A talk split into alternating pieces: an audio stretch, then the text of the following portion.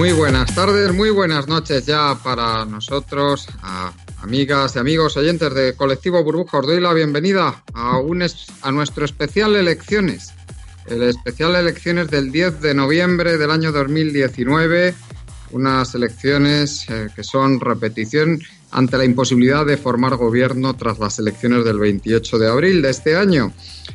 Se esperaba, desde luego, grandes cambios en el Parlamento y efectivamente ha habido movimientos fortísimos. El fundamental a estas horas, cuando estamos empezando a grabar, que son las 10 menos 20 de la noche, eh, tenemos ya escrutado el 57% de los votos y especialmente destaca cómo la formación de ultraderecha, Vox, ha más que duplicado el número de diputados a estas horas, ha pasado de 24 a 50 y también eh, un hundimiento brutal de, la formación de, de, derecha moderada o como la queramos llamar ciudadanos que pasa de 57 a 10 diputados. Luego también hay movimientos menores con pérdida importante también de escaños por parte de Podemos y una ganancia también bastante significativa por parte del Partido Popular.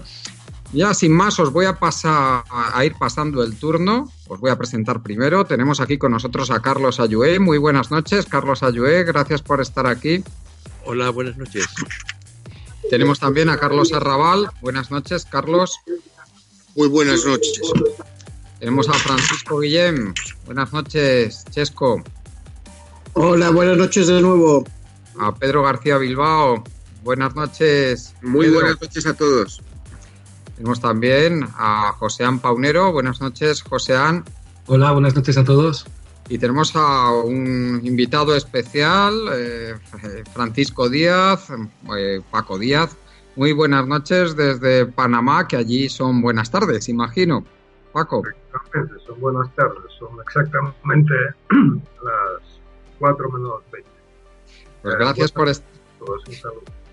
Gracias por aceptar nuestra invitación, Paco, y un privilegio contar con tu presencia aquí para el análisis de los resultados de las elecciones. A mí me gustaría darte, Carlos Ayué, primero el paso a ti para que nos hagas un breve análisis, eh, una primera impresión de, cómo ves lo que ha pasado en estas elecciones, ya teniendo unos resultados que podemos estimar prácticamente definitivos, ya con un 60% escrutado, 124 escaños PSOE, que se quedaría prácticamente igual, un escaño arriba. El Partido Popular 83, subiría 17 escaños. Vox tendría ya 52, con lo, con lo cual subiría, si no me fallan los cálculos, 28 escaños. Eh, Podemos eh, se quedaría a estas alturas, eh, si no me fallan también los cálculos, sumando todas las confluencias, en 38 escaños, eh, perdón, no, no, no, de 38 no, 26 y 6, 32 y 2, 34 escaños, es decir, sería una bajada de 7 escaños.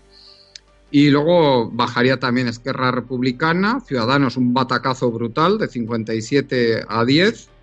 Eh, y luego ya partidos menores quedarían todos prácticamente igual, ligera subida del PNV, Bildu también subiría el batacazo tan monumental de Rejón, que solo entraría con dos escaños más el escaño de más el escaño de compromiso. Y bueno, eh, ya con estos resultados, ¿qué nos puedes decir? Eh, Carlos, ¿qué te parece a ti? ¿Cómo queda el Parlamento? Bueno, pues queda a efectos de mm, obtener las mayorías y hacer gobiernos fuertes, y gobiernos posibles y gobiernos prácticos, pues queda mucho peor de, cómo estaban las cosas. Es decir, la, estupidez del señor eh, Sánchez repitiendo elecciones, pues nos ha dejado una fotografía de, que, de lo que a lo mejor es la, fotografía del país, de, lo, de, lo, que en realidad es España en estos momentos. España hoy está, está bloqueada porque ya lo comentamos en su día, aquí muchas veces en el programa, que eh, el, este, en lo electoral, el régimen de 78, nació eh, apoyado en dos partidos, como en la restauración, en, un bipartidismo y, con la, para, y teniendo como, como, como engranaje o como apoyo en un momento determinado, como comodín, eh, el apoyo de, de, de, la derecha burguesa en Cataluña y que podía dar los resultados a favor de una coalición o u otra si no se, no se obtenían las correspondientes mayorías. Bueno, este mapa se ha, se ha estropeado y se ha disuelto total y absolutamente con la entrada de Podemos, que este, no con una muy buena política, porque ha bajado diputados, pero tiene lo suficientes como para no permitir que este bipartidismo continúe y desde luego con el problema catalán, donde la derecha burguesa catalana y, la, y, el resto de los partidos eh, independentistas no, no, no, no, van, no, no, van a jugar hasta el régimen del 78, como, como hasta entonces, como hasta ahora había sucedido. Entonces, con, esto, con, con esta arquitectura, eh, yo mi opinión, mi, mi, vaticinio, puedo equivocar, eh, va, va, a suceder lo que, ya, lo, que ya, lo que ya teníamos. Es decir, el Partido Socialista Obrero Español es incapaz, y el régimen de 78 es incapaz de asimilar una coalición o de permitir que el Partido Socialista Obrero Español haga una coalición con Podemos y muchísimo menos con cualquier fuerza independentista. Esto en absoluto va a suceder, ¿no? Y entonces el Partido Socialista Obrero Español se va a ver obligado a intentar una alianza parlamentaria expresa o tácita con el Partido Popular. Ese es mi pronóstico. Pero eso es pues. lo que, lo que yo opino que va a suceder. Ahora, si, si el PP se niega a esto, entonces ya, ya, ya viene el apocalipsis y el caos. Eso sí, el apocalipsis y el caos. Pues mi, mi, interpretación, desde luego, Carlos, es que eso significaría que el régimen se encuentra ahora mismo eh, mucho con, con, la descomposición mucho más avanzada de lo que, de lo que podríamos sí, pensar. Que, ya veremos. Mi opinión no es un problema coyuntural el que tenemos en estos momentos. Es un, eh, estas, esta fotografía electoral de ahora eh, eh, no es más que una manifestación más, como existen notas en lo económico, en lo moral, sí. en lo social, vamos, etcétera, de, de, la decadencia y, y, y degradación absoluta de un régimen. Vamos, vamos a ir pasando la palabra a los compañeros. Ya, eh, Pedro, me gustaría que hicieras una primera y breve valoración de, de cómo queda el panorama a, a raíz de, de, estos resultados. Adelante. Bueno, vamos a ver, yo creo que, que podría haber sido peor, pero, pero bueno, esta es la situación que se ha dado, ¿no? Entonces, eh, lo que estamos viendo es cómo eh, la descompensación política del, régimen es total. El bloqueo consiste en eso, básicamente, en que, en que el Partido Socialista Obrero, que es el partido central del régimen, el que, el que permite su viabilidad en último extremo, sencillamente se ve incapaz por, por una lógica de clase que tiene que ver con, con la, los equilibrios de la transición, con, con eh, las antiguas fuerzas de la dictadura, se ve completamente incapaz de hacer una alianza equitativa eh, con su izquierda y con las distintas fuerzas nacionalistas. Es, es absolutamente imposible eh, para ellos. O sea, porque, por una cuestión de lógica de clase eh, clara, pura y dura. Y entonces, en ese sentido, la pretensión que ha tenido durante todo este último periodo Unidas Podemos de forzar una alianza imposible, ha llevado mm, a esta situación. Es decir, esa alianza era absurda.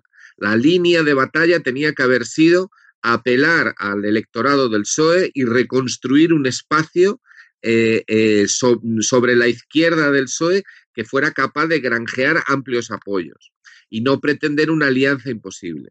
Entonces, como el PSOE es incapaz, por estos motivos que digo, de plantearse siquiera una alianza con su izquierda y nacionalistas, están absolutamente obligados a tender la mano a su derecha. Pero la derecha también tiene sus propios problemas, porque una de las cosas que ha ocurrido es que el, fondo, el, fondo, el fondo social franquista, que se ha visto completamente libre todos estos años, porque el régimen se ha basado en la impunidad, entonces esa impunidad ha permitido que crezca este monstruo que, siempre ha estado ahí, que es eh, ese fondo franquista que ha estado en la base social del Partido Popular, bueno, pues ahora se ha liberado eh, y amenaza con, con, devorar todo el espacio de la derecha. Entonces, el Partido Popular tiene, tiene una opción, la opción de desmarcarse de Vox eh, como el PSOE se desmarcó de Unidas Podemos, ¿no? Pero eso parece muy difícil, es decir, el, desmarque de la derecha española de su, de su, propio, de su propio virado en negro eh, es, muy difícil, ¿no? Entonces, la, opción sistémica, la opción que yo creo que mm, eh, si hubiera racionalidad en algo de la lógica que queda dentro del sistema, sería, eh, como ha dicho Carlos Ayue, una alianza, la gran coalición, que podría ser o bien participando en el gobierno o bien mediante, ¿cómo se llama? Mediante un apoyo parlamentario. Eso generaría problemas porque le dejaría a Vox la oposición. Pero es que aunque eso no ocurriera, es decir, aunque el Partido Popular se quedara en la oposición, eh, Vox va a, imponer su, su línea. Es decir, lo que estamos es a punto de que el Partido Popular sea satelizado por Vox. Esa es la situación en la que estamos. Claro, eso es el fin directamente de, del modelo de la transición que hemos conocido y de la aparente democracia que tenemos. O sea que en este momento la situación es peor, bastante peor, que, que, en las últimas, en las últimas elecciones. Ojo que, que ya sube otro escaño, ahora mismo Vox con el 70% escrutado, casi el 71%, el PSOE pierde un escaño más, o sea, ya quedaría por debajo de los resultados del 28 de abril y el Partido Popular, como dices Pedro, le sacaría, em, si se confirma la tendencia actual, le sacaría no más de un millón trescientos mil votos a, a Vox, ¿eh? O sea, una distancia ridícula. Sí. Prácticamente, unos serían aproximadamente unos seis puntos porcentuales. No, no llegaría, cinco puntos porcentuales, poco más. Yo lo que digo es que con este resultado la derecha queda completamente satelizada por el discurso de Vox. Y ante esa situación, dudo mucho que el Partido Popular tenga anticuerpos frente a eso, porque no los tiene, porque es que es imposible. Les es imposible, porque son ellos mismos. Es una variante de ellos mismos. Entonces, no, no creo que tengan esos anticuerpos. No, no, esto no es la derecha europea normal. O sea, estamos más cerca de Ucrania que de Francia, vamos a decirlo claro. Pues vamos, voy a, voy a darte paso, Paco, ya que han intervenido eh, dos, dos, de los compañeros y ya, ya, ya, has podido ver un poco cómo discurre el debate, que, es tu primer debate aquí. Te voy a dar paso para que nos hagas un, una primera valoración de, estos resultados. Adelante. Bueno, no muchos aspectos estoy de acuerdo con lo que se ha dicho hasta este momento, por lo tanto no, no voy a reiterar. Um, sí es interesante lo último que estaba apuntando Pedro. Es decir, la naturaleza del PP, en su naturaleza y sus raíces, eh, eh, hay una ausencia total de esos anticuerpos. Y efectivamente, eh, si vemos incluso los precedentes históricos precedentes en otros lugares contemporáneos, como ha ocurrido en Francia, el surgimiento de un partido de ultraderecha tan, tan fuerte, encima que ahora mismo tiene una dinámica, digamos, uh, expansiva, uh, pues uh, siempre eso produce una derechización mayor todavía a la, a la, misma derecha. Incluso en los 30, pues el discurso del NSDAP de, de Hitler pues influyó en el partido católico, el partido de derecha. ¿no? y no veo ningún motivo para que seamos una excepción. Hola. sí, sí, estamos aquí. Segundo, eh, segundo, que sí, es decir, eh, esto es una profundización de, de la crisis del régimen. Eh, es un paso cualitativo, no ha solventado absolutamente nada y lo ha agudizado todo, ¿no? tanto el tema territorial como el tema de, del régimen. Por lo tanto, aquí lo interesante va a ser lo que va a ocurrir en la izquierda. Es, lo que creo que es lo más interesante. Es decir, yo creo que tiene que haber una redefinición uh, de muchas cosas, uh, tanto de objetivos como de, de, de método. Y obviamente, pues yo, pues con el RR que tenemos mucho, pues República. República, porque es que el, el problema de Podemos y en gran parte de Izquierda Unidos uh, ha sido la ausencia de una alternativa política en su conjunto al régimen. Es decir, eh, hay planteamientos de parcheos eh, y lo peligroso de la dinámica de Vox es que están introduciendo elementos en su discurso puramente xenófobo franquista y tal, están, empezando a usar demagogia social. No lo tenían eso en el momento de arrancar, estaban demasiado centrados para el catalán, el españolismo, los valores eternos, pero ahora están introduciendo elementos de demagogia social. Eh, y paso siguiente, esta gente va a tratar de seguir la senda que abrieron un poco, trataban de abrir movimientos abiertamente fascistas, es en los barrios de en los barrios populares donde la juventud está azotada por un paro crónico está acumulando rabia social. Entonces, bueno, pues eh, aparecen muchos elementos que tenemos que plantear. Yo creo que eh, en Unidos Podemos no sé hasta qué punto va a haber un debate crítico. Yo creo que ellos van a buscar la fiebre en la sábana. Eh, o verán la culpa fuera del lugar, pero vamos, que no van a hacer una rectificación de su estrategia ni táctica. Y táctica lo pondría entre comillas. Tenemos que ver que ellos tenían 71 diputados, no hace mucho, 71 diputados. Eh, vamos, eh, sin pena ni gloria. Eh, por lo tanto, yo veo muchos elementos para redefinir el campo de la izquierda. y solamente veo un elemento. ¿sí? No, no, que digo que interesantísimo lo que estás diciendo y planteando el, eh, eh, cómo el problema está efectivamente también en la izquierda, ahora mismo. Es que, en la izquierda.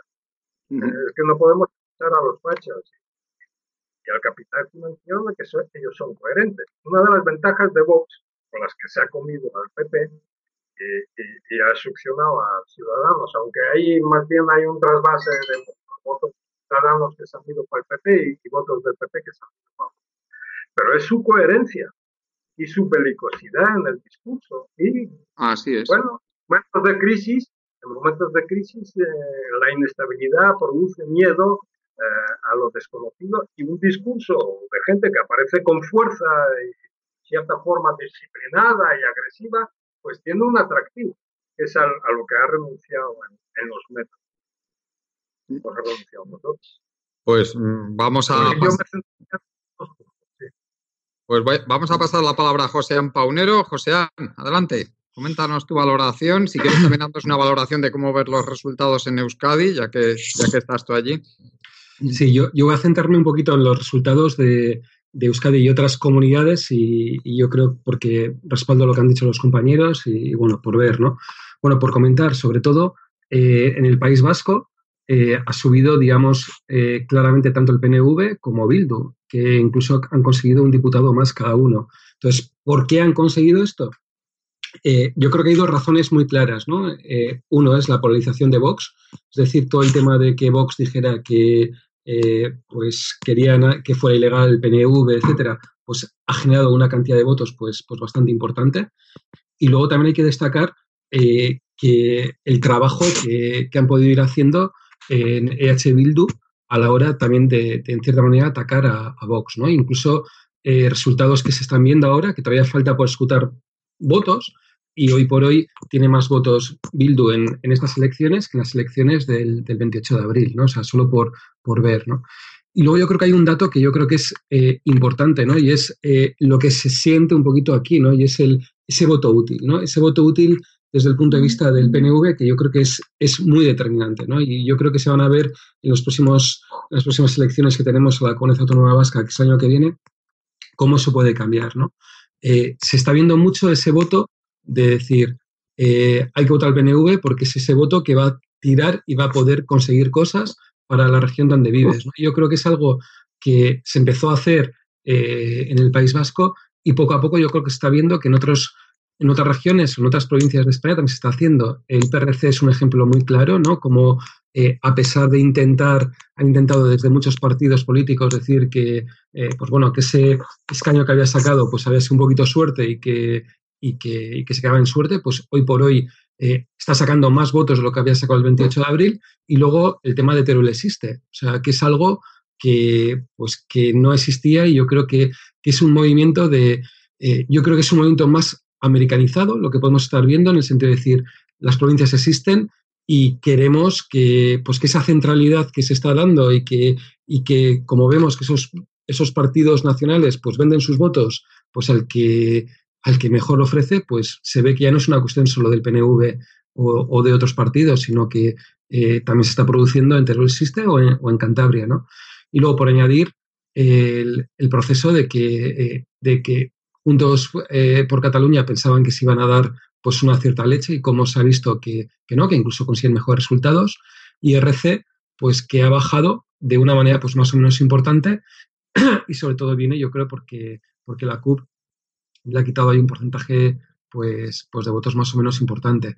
Y desde el punto de vista de gobernabilidad, pues yo creo que es muy, muy complicado. ¿no? Yo creo que eh, eh, estáis entrando en un tema, yo creo que es importante de debatir, ¿no? A partir, aparte de, eh, por decir, pues todo lo que podemos hablar y, y, y que sea tercera fuerza Vox, pues eh, a mí personalmente me jode, porque la palabra es esa, joderme, pero yo creo que también habría que hablar de esa pérdida que se está produciendo claramente en la izquierda. O sea, porque el porcentaje de votos pues tiende a bajar y yo creo que estamos perdiendo oportunidades históricas y, y, me da mucho miedo de que no, de que no seamos capaces de, de gobernar realmente, a pesar de, de todo, que, que, lo que una sea esa izquierda.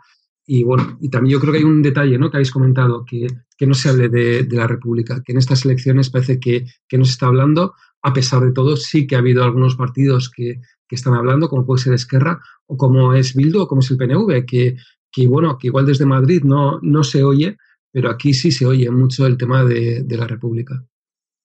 Pues Carlos Arrabal, adelante, y nos puedes hacer una valoración también. Pues mira, yo creo que estamos en un momento francamente delicado para el régimen del 78, porque se está demostrando que una vez que se ha roto el bipartidismo, que era la base del sistema, y se ha abierto el abanico a toda una nueva serie de opciones políticas eh, pues son incapaces de llegar a un acuerdo para la gobernabilidad.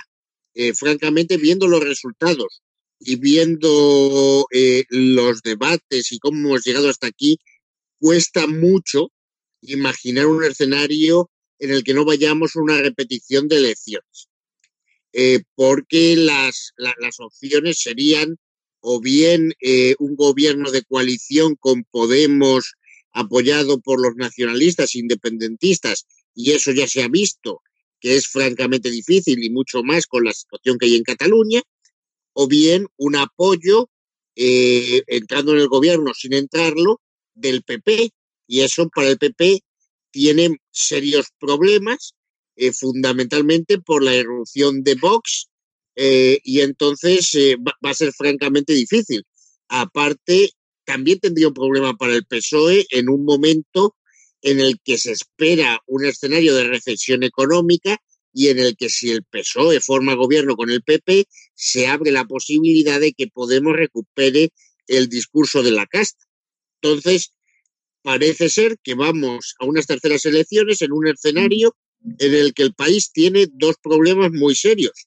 Uno institucional eh, con el tema de Cataluña y otro económico, con una situación que se va deteriorando semana a semana y en el que casi casi ya estamos en las puertas de la recesión, eh, pero en el que no se puede formar gobierno y por tanto no se pueden tomar medidas. Entonces, parece que el sistema se va a hacer el araquiri. Pero ahora, el problema es quién se lleva el, agua, el gato al agua ahora que el sistema está en un periodo de crisis profundo si va a ser un cambio a la izquierda o va a ser un cambio hacia la derecha en ese cambio de sistema. Y entonces es muy preocupante lo que está ocurriendo con Vox. O sea, el hecho de que Vox eh, tenga 53 diputados y que por otro lado las alternativas de izquierda, fundamentalmente Podemos, haya sido incapaz de articular, como decíais, eh, una alternativa de régimen y se haya quedado en, en pequeños parches y en, eh, y en ver si podemos pactar con el PSOE, en vez de ver si podemos pactar con el, electorado de la izquierda del PSOE para constituir una auténtica alternativa de izquierdas a lo que hay, pues ese el escenario es francamente preocupante. Y empieza a parecerse a la República de casi de Weimar. quiero decir, salvando, salvando las distancias entre lo que hay ahora y los años 30, pero, pero el auge de Vox es, es francamente preocupante. Mm, bueno, vamos a dar paso ahora a Francisco Guillén, que es quien queda por intervenir. Chesco, adelante. Bueno, pues, pues a ver, está el, el, tema, la foto prácticamente ha cambiado muy poco de, desde abril. abril. En abril podían haber algunas ciertas eh, pero el tema de Vox, ¿no, no, lo, no, le, ¿no crees que es bastante importante?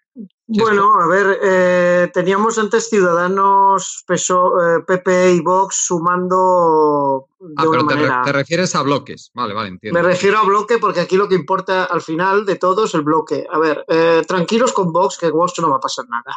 No va a pasar nada porque vivimos en España, vivimos en España dentro de la Unión Europea. Mientras estemos en la Unión Europea, Vox se adaptará y ya veremos cómo su lenguaje, si tuviera que gobernar, que no va a gobernar, su lenguaje se moderará eh, hasta límites insospechados porque no tiene más remedio que hacerse. Pero mm, esto en Francia ya está superado. El tema de Le Pen ya está superado. Y, Le Pen modera su lenguaje cuando tiene que moderar con respecto a Europa y al estado de bienestar y a lo que están buscando los franceses en sí. ¿Eh? O sea que, a ver, en, su, en, en, Vox no va, no va a ir, y además tampoco tiene tanta fuerza. Esto me recuerda un poco cuando subió Ciudadanos, que no tiene nada que ver con Vox, evidentemente, pero cuando subió Ciudadanos tanto y parecía que iba a haber un vuelco y un. Bueno, esto, o cuando subió, subió tanto Unidos Podemos. En el fondo, son, entre, comillas, entre comillas eh, pequeñas modas y lo que demuestra el, el, lo que vemos ahora mismo con esta amalgama de partidos tan brutal es dos cosas fundamentales. Una, que esto del régimen del 78 está llegando a su fin o ha llegado y, que, y que son los últimos estertores, podríamos decirlo, y luego que, el sistema electoral en el que tenemos este país no funciona. Yo lo, tengo, yo lo vengo diciendo hace muchos años, este sistema electoral no funciona. El mundo va por un lado y el sistema electoral que tenemos va por otro. Y, y esto nos da como consecuencia lo que tenemos ahora mismo. Entonces, eh, ahora mismo tenemos que mirar una cosa, en todo el mundo está pasando algo parecido. En, todos los países del mundo, en procesos electorales, hay prácticamente un caos general. Y esto nos lleva a que si quieren salvar, entre comillas, el régimen 78, tienen que hacer un gobierno de concentración. Y aquel que entre con menos diputados, este, este, eh, por ejemplo, el PP, estuvo a punto de hacerse en abril, ¿eh? que era Ciudadanos PSOE. Pero el que entrara por, eh, viniendo una, una, crisis como la que viene va a quedar muy tocado y se va a ir a, todo al garete. Mm, a ver, eh, es un cambio, yo creo que aquí tiene que haber un cambio general porque esto podemos entrar en una dinámica a lo belga. Sí, eh, sí, perdona, eh, Juan, está, sí, aquí estoy, se, tranquilo. Acaba, se acaba de unir Juan Laborda. Espera un momentito que tenemos hablando a Francisco Guillén. Espera que hable, eh, a que termine. Eh, sí, termina, Chesco. Bueno, pues eso, que estamos en un. Podemos entrar en una, una, dinámica a lo belga y, y, podemos, y podemos tirarnos bastante tiempo así. Porque, sinceramente, yo aquí veo partidos y veo, a, a excepción de Vox, veo aquí muchos partidos y veo demasiado repartido el voto y veo muchos partidos con mucho, digamos, techo y mucho suelo, eh, ya que no van a bajar. Por lo tanto, eh, esta es la foto más o menos que en todas las elecciones va, va, va a variar en 10 diputados arriba, 10 diputados abajo, con lo cual eh, esto ya tiene visos de quedarse para la eternidad. Eh, no veo, no veo más que un gobierno de concentración como ha hecho la Alemania, pero claro, Alemania es otra cosa. Alemania es mm. pragmatismo y Alemania es estadismo en muchas cosas. Nosotros aquí no lo tenemos, por desgracia. Entonces, solo cabe eso. Pues vamos a, eh, vamos a dar la bienvenida a Juan Laborda, que le tenemos aquí. Va a, va a, estar solo unos minutos con nosotros para hacer el, el análisis y, bueno, y por supuesto, si, si queréis si, queréis plantearle alguna cuestión también o, o, entrar a hablar algo con él, eh, lo podéis hacerlo perfectamente. Juan, muchas gracias por estar aquí. Buenas noches. Hola, ¿qué tal? Buenas noches. Gracias a vosotros por invitarme. Sí, Juan, eh, una sorpresa bastante importante, eh, algunos resultados, aunque se han cumplido las encuestas de alguna manera. Al, al, final, la verdad es que han acertado bastante. Tenemos ahora mismo el escrutinio en el 86%. Tenemos siete diputados de pérdida para Podemos y sus confluencias. Tenemos la subida brutal de Vox, que va a subir 29 diputados, nada menos. Subida tan importante del PP, ya podemos dar estos resultados casi por definitivos. Con 19 diputados, el PSOE se quedaría casi igual, un diputado menos, y luego, sobre todo, el batacazo monumental de Ciudadanos con 47 diputados, nada menos, que ha perdido. O sea, va, va a perder más del 80% de los diputados que tenía. ¿Qué, qué análisis sí, nos puedes hacer? Yo, yo, varias ideas eh, muy, muy rápido. Un segundo, varias ideas muy rápidamente. Un segundo, un segundo, Juan Carlos. Cris, abre, por favor. varias ideas muy, muy, disculpar que llamaba a mi hijo, yo estaba eh, varias ideas eh, así, eh, a grosso modo. Entre, entre, bloques no hay, la situación es prácticamente muy parecida a la que se produjo el 28 de abril, con lo cual convocar elecciones para, para esto, pues, pues es un poco, un poco tremendo, ¿no? Entonces, bueno, pues eh, ahí tenemos eh, eh, algo que habría que decirle a Sánchez que para esto no hacía falta haber convocado elecciones. Sí que ha habido, y yo me voy a centrar dentro de cada uno, ha habido importantes diferencias. Desde el lado de la izquierda, Podemos ha caído, que era la, la alternativa que yo apoyaba. ha caído sobre todo no en las periferias, porque en Cataluña se mantiene, mantiene exactamente los siete diputados, ¿vale? que tenía antes, eh, y es en otros lugares que luego eh, habrá que analizar. Aquí sí que creo que impacta eh, de nuevo Rejón, que bueno, pues que tiene un problema en el sentido de que últimamente hace mucho daño eh, cuando presenta una decisión a la izquierda, lo hizo en Madrid, hizo muchísimo daño, es el principal culpable de que no esté Carmena en el Ayuntamiento de Madrid y lo vuelve a hacer ahora porque sí que nos ha quitado diputados. Pero, pero si, tendría... si, si, si, me permites, Juan, de todas maneras, sí. Podemos parece que va a caer en total unos 800.000 votos, de los cuales eh, eh, Rejón no le va a quitar entre, entre Rejón y, y Compromís. Sí, pero ahí, ahí pero hablo siempre de porcentajes, ¿eh? son porcentajes. Sí. Ten en cuenta que Rejón solo saca tres diputados, dos en Madrid y una duras penas en, en, en lo que es la comunidad valenciana, que ya lo tenía compromiso, con lo cual son dos diputados que se los quita Podemos. Pero luego en algunos restos, en algunos lugares también nos ha quitado. Quiere decir, esos restos son importantes. Pero, pero que también ha habido bajada de votos, aparte de los, eh, de los sí, votos que le ha eh, lo, Claro, habrá, habrá que ver en porcentaje. Yo aquí lo que veo es que tiene siete diputados y los siete se concentran en lo, en lo que no son las periferias. Aguanta muy bien eh, la parte catalana que mantiene exactamente los siete diputados que tenía en el 28 de abril. Lo que sí que digo es que cuando esa, esas divisiones, cuando además esos, esos, esas décimas finales que pueden jugar mucho pues eh, impactan, ¿no? Impactan de manera, eh, de manera notoria. Eh, yo creo que ha impactado. Luego, el caso de Ciudadanos es paradigmático, ¿vale? Ciudadanos se hunde. Se hunde, pero sobre todo se hunde en todas aquellas comunidades que apoyó al PP, ¿vale? Se hacía llamar Partido Liberal y de Partido Liberal nada. Para tener un partido de derechas más, pues hay otras opciones. Se hunde en Madrid, se hunde en Andalucía, se hunde en las Castillas que pierde todos los diputados en Castilla-La Mancha y Castilla-León. En Cataluña es superado por la CUP, ¿vale? Esta es la realidad de un partido que eh, se decía ser liberal y de liberal no ha tenido nada. Los liberales, ten... ¿qué, qué, qué, qué hubiese sido inteligente? Esto se lo he dicho muchas veces a Juan Carlos. Tú le das eh, al PP Andalucía, pero luego tú le das Madrid, se le das al PSOE, que ganó, y también Castilla y León, ¿vale? no lo hizo. Entonces, todos los lugares donde pactó, Ciudadanos ha quedado reducido a la nada, a la nada electoral y prácticamente es un partido en este momento absolutamente irrelevante. Y luego el PP no ha subido mucho. Vox ha superado al PP en Andalucía. Vox ha superado al PP en Murcia. En todos los lugares donde ha habido un experimento PP, Vox, Ciudadanos, el ganador es Vox. Claramente. ¿Vale? Entonces también eso tienen que hacer mirar los otros partidos. ¿Qué alternativas hay? Estamos exactamente igual que estábamos el 28 de abril. A nivel de bloques, igual. ¿Vale? Tenemos un bloque por la izquierda que sumaría 161 diputados, Pero claro, si no se pusieron de acuerdo la anterior, que era muy sencillo, pues eh, ahora aparece una de dos, o la necesidad aprieta, porque ya esto de convocar otras elecciones sería una tomadura de pelo. Y algo muy importante, los partidos que también han ganado muchos votos son los partidos nacionalistas. Han subido muchísimo en Cataluña. Ya no podemos mirar hacia otro lado. Tienen el 43% de votos en unas generales. Récord histórico. Récord histórico. Y en el País Vasco han subido muchísimo también. Ha subido Bildu y ha subido el PNV, dos diputados. Con lo cual, el, nacionalismo español se retroalimenta del nacionalismo periférico y mutuamente se van retroalimentando. La realidad es que en este momento no podemos eh, echar de lado eso, porque además tanto País Vasco como Cataluña tienen un papel relevante a nivel económico en esta España nuestra, de manera que a ver cómo, cómo se reintegran.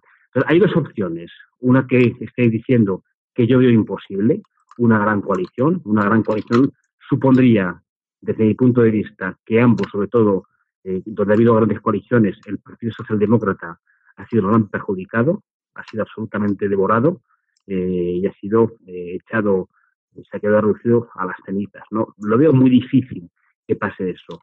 Y también, si lo hiciera el PP, le dejaría la oposición de derechas a Vox.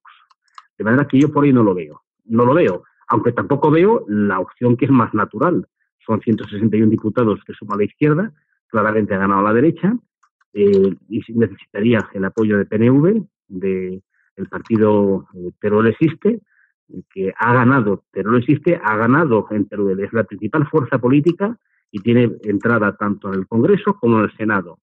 ¿vale? Eh, hablando de, un elemento característico, pero no tiene nada que ver ni con elementos nacionalistas, simplemente con el hartazgo de una España vaciada ante la desazón que los grandes partidos han mantenido en los últimos, los últimos meses. Con lo cual, la situación es, desde mi punto de vista, que para esto el señor Sánchez no tenía que haber montado lo que ha montado porque estamos prácticamente igual, con un dato peor para él eh, o para todos, que es Vox, el partido claramente ganador en estas elecciones. ¿vale? Claramente ganador. Esa es, la, esa es la idea. Muy bien, señor Laborda. Ahora, quiero que me diga una cosa. ¿La izquierda y la derecha siguen existiendo? Es una realidad. Y la, los votantes, votan, los, votantes votan eso, claro que, lo, claro que votan. Si tú me, dices que, si tú me dices, si tú me dices, que el PSOE, que el PSOE es de, de izquierdas, yo te diría que no, es social liberal, aunque muchos de sus votantes piensan que es de izquierdas. Vamos a verlo a nivel económico, que ahí tenemos un problema tremendo, es que el señor, el señor Sánchez ha dicho que va a nombrar vicepresidenta Calviño. Eso tiene una carga fundamental en cualquier proceso de pacto con, con Podemos, desde mi punto de vista. Yo no la querría. En las negociaciones yo no la pondría. En absoluto la, querría tener yo de. Pero vamos a ver, si yo no recuerdo mal, a Juan Torres López vosotros lo purgasteis por izquierdista, ¿no? Yo no purgué a Juan, a Juan, yo soy mi amigo Juan Torres, a mí me envió, me envió hace poco, ahí, a veces no, de, de, izquierdista nada, ahí, ahí veces en otros temas, no, no tiene nada que ver con eso.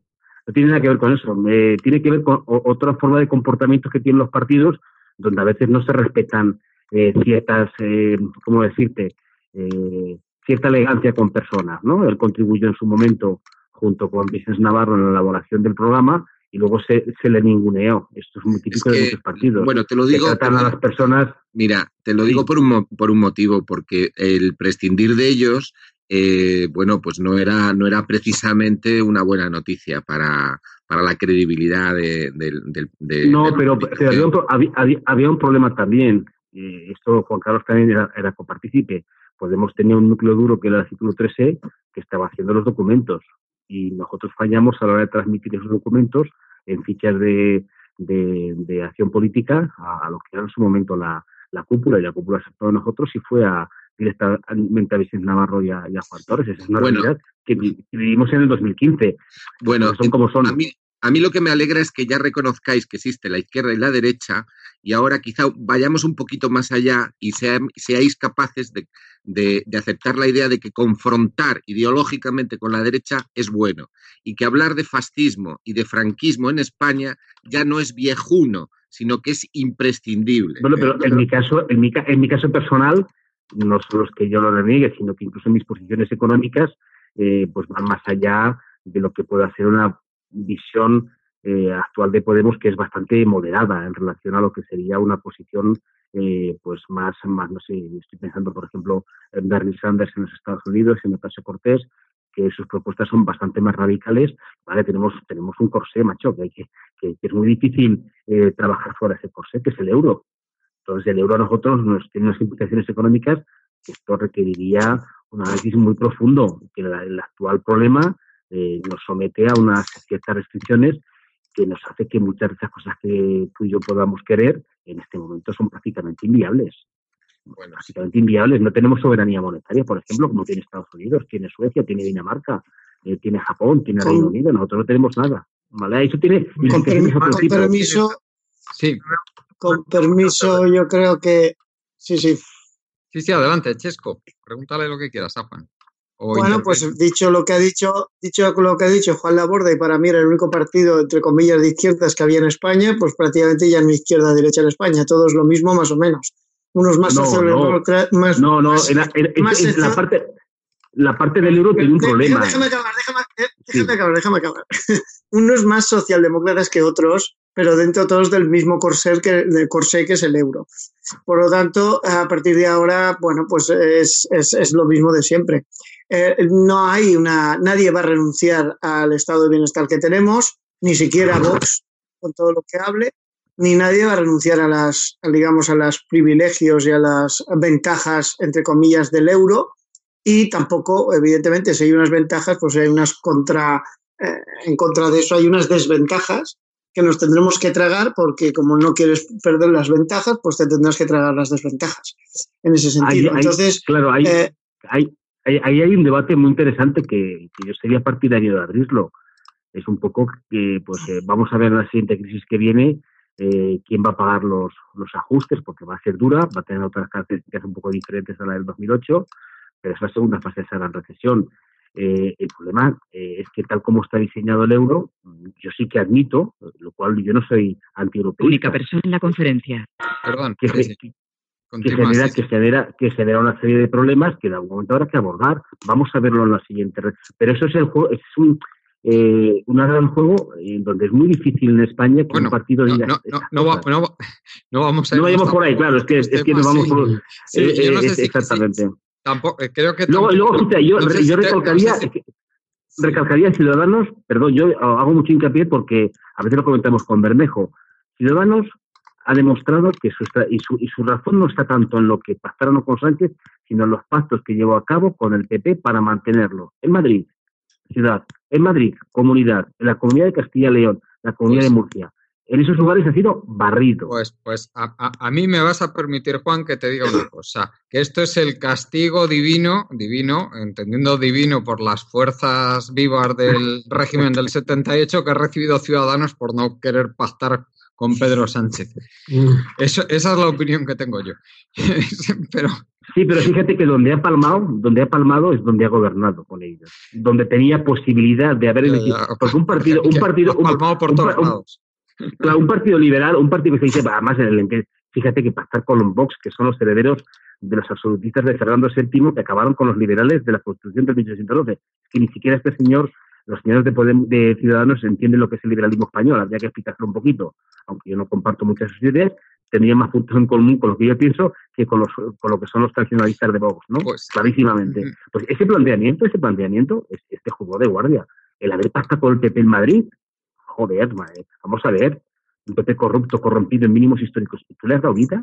Es que Ciudadanos ha dado vida al PP en alguna zona. Y luego, cuidado, me preocupa mucho que Vox tiene un calado de Madrid para abajo muy importante. ¿eh? Vuelvo a repetir, segunda fuerza en Andalucía, primera fuerza en Murcia. ¿eh? Esto también hay que pues, hacérselo mirar. Y indicaros, en Ceuta, Vox, primera fuerza política. O sea, que... Sí, claro. En Ceuta, sí, sí. y luego la, fuerza nacionalista, que tenemos que también que analizarla. La fuerza brutal del nacionalismo catalán, que sube cinco puntos en estas elecciones, y del nacionalismo vasco, que ante la amenaza de eh, abolir el PNV y el nombre de a Bildu, suben los escaños eh, con una posición mayoritaria fuerte en el País Vasco, tanto la suma de Bildu como de, PNV, donde no ha entrado ningún partido de derechas. Ni uno ha entrado ahí. No, sé si, si, queréis comentar algo más con Juana, que no, creo que no te puedes quedar mucho más. No, no. Y luego Podemos tiene que hacérselo pensar también. ¿eh? Yo soy partidario análisis mm, interno duro. Ha habido muchos errores. Elección tras elección han ido cayendo diputados, han ido cayendo votos. Y eso hay que hacérselo pensar muy bien. Y tiene que haber un proceso, una catarsis de toda la izquierda eh, a la izquierda del PSOE. ¿vale? Porque ha habido personalismos, comportamientos de barrio bajeros, eh, falta de, de, generosidad por parte de todos. Y toda la izquierda, la izquierda del PSOE, toda tiene que hacérselo pensar muy, muy, muy bien porque hemos perdido una oportunidad maravillosa y magnífica por falta de... a mí hay una cosa que me alegra muchísimo y es que Rejón, que representa todo lo peor de la izquierda, se haya pegado el batacazo que se ha pegado. Porque es que. A mí porque es muy egoísta. Resume para mí todos los defectos de Podemos concentrados y multiplicados por cinco. Y entonces me alegra muchísimo que se haya pegado ese batacazo, porque significa que es que estos políticos de izquierdas que tenemos son mucho más tontos que el electorado de izquierdas. Pero mucho más. Absolutamente, sí. Pero ahora tenemos, tiene que, hacer, eh, tiene que haber una, una lección, macho, más, más generosidad en, en, la forma de tratar a, a, toda la gente, elegir a los mejores, no a los palmeros, ¿vale? Porque los palmeros ya sabes lo que generan y empezar a, hacer un programa claro, porque yo lo que también veo es una ausencia de programa alternativo al régimen del 78, que representan tanto el PSOE como el PP. Ya no cuento de Vox porque Vox lo hago del régimen de, Fernando VII, ¿no? Que nos remontamos a esas épocas y ciudadanos desaparecidos por no entender lo que es el liberalismo eh, o la tradición liberal en España, que también ha existido, aunque siempre fue absolutamente machacado por aquellos con los que impactaron, claramente. Pues muchísimas gracias. Un, placer, un placer Por, invitarme, igualmente. Venga, caballeros, un, placer. Un abrazo a todos. Hasta luego. Hasta luego. Bueno, pues eh, no sé quién, quién de vosotros quiere comentar algo ahora. Eh, no sé si tú, Paco o Carlos. Sí, Paco, adelante. Eh, hubo una intervención que yo no, no la comparto mucho, que es, minimizaba el tema de. Sí. la que hacía comparación. Bueno, en Europa solamente. perdona, Paco, mira a ver si te puedes. Eh, perdona, perdona, Paco, mira a ver si te puedes aproximar un poquito más al micrófono, que es que se te oye un poco lejos. Sí. sí. la, derecha está gobernando en Hungría, están gobernando en Polonia. Ya no voy a hablar de Letonia, Estonia. Y además, esos países en su ámbito eh, apoyan una guerra en Ucrania, una guerra la guerra que está ocurriendo aquí, en el centro de Europa y en el famoso siglo XXI. Así que el tema, em, eh, esgrimir que estamos en Europa como un argumento teórico, a, mí no me vale, porque en realidad es, un es, efectista, carece de, fundamento científico para mí. Y todo el siglo XXI, idem de eh, así que eh, Vox tiene una cosa que no tenía Ciudadanos, que apareció Ciudadanos y desapareció. Pues lo que tiene es que tiene una base muy fuerte en la elección, en la policía, en el aparato judicial. Eso no es moto de pago. Dos, eh, ya que mm, hay una cierta tendencia a especular y hacer valoraciones y sumas aritméticas que no siempre van en la política, porque la política no es solo aritmética, puede ser física también.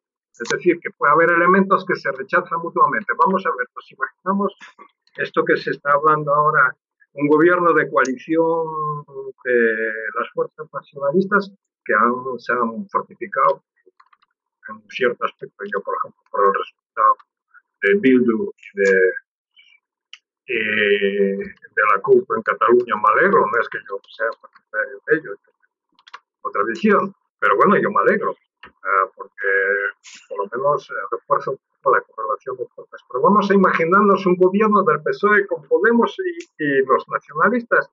Los de Vox no van a hacer campaña criticona como el PP, van a movilizar en las calles. Es que esa es la diferencia de Vox con Es, es, es otro tipo de partido y además tiene disciplina, tiene cuadros, tiene, tiene fanáticos.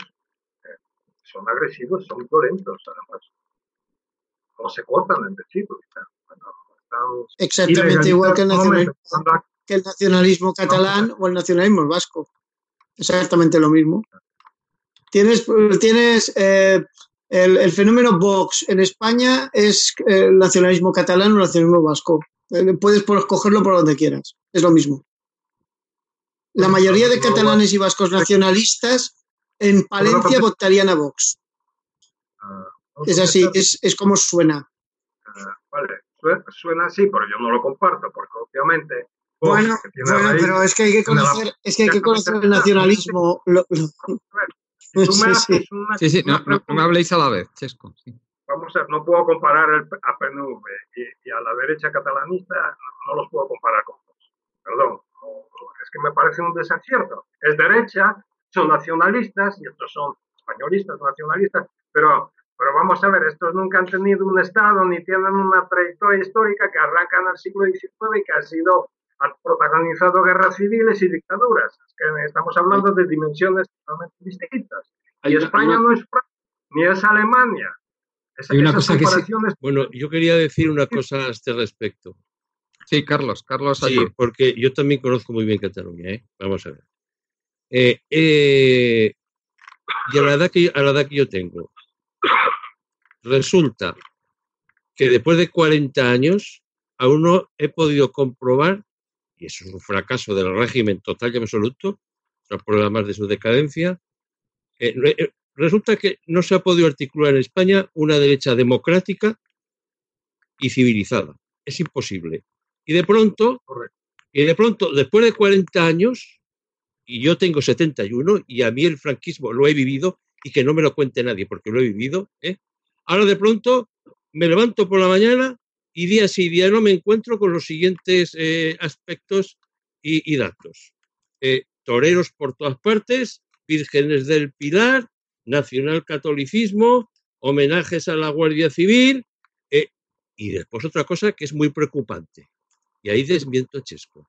Y es lo siguiente, un poder judicial que cuando toma la palabra el presidente, señor Lesmes, o alguno de ellos, da verdaderos mítines políticos. O sea, es que yo entiendo que en una democracia medianamente seria, el Poder Judicial es neutral y se limita a aprobar las leyes e interpretarlas. Pues no, aquí es un arma más dentro del régimen. Es un arma más de la por ellos. Y después estos días, yo en Barcelona, lo he visto porque veo la televisión catalana y viajo a Cataluña muy a menudo, pues veo a que veo a, a unas fuerzas de seguridad que están penetradas total y absolutamente por Vox, que forman parte de Vox.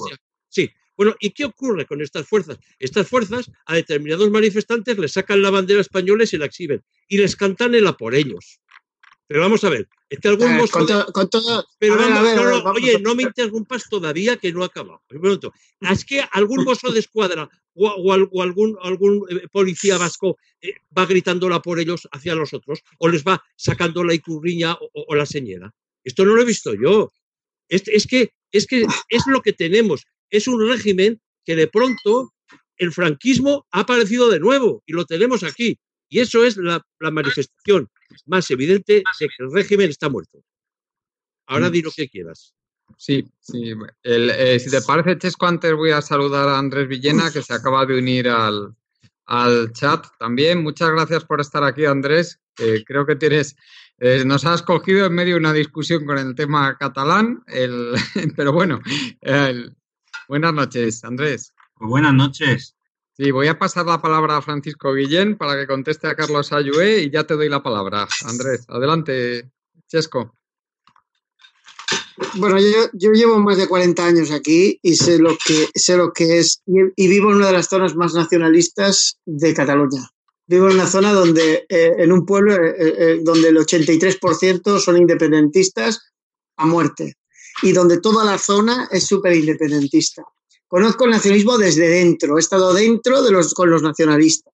O sea, no me explica nadie qué es el nacionalismo en Cataluña. A que me lo expliquen. Yo soy llamado un butifleo, un traidor, porque digo lo que pienso. Digo lo que pienso y lo que son supremacistas, en su mayoría.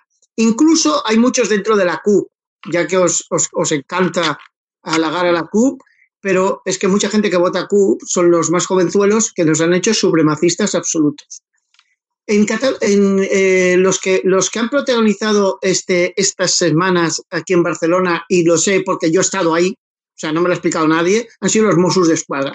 Los Mossos de Escuadra no están penetrados por Vox, vamos, de ninguna de las maneras. Entonces, los, menos han sido la Policía Nacional, los menos. ¿eh? Han sido siempre los Mossos de Escuadra.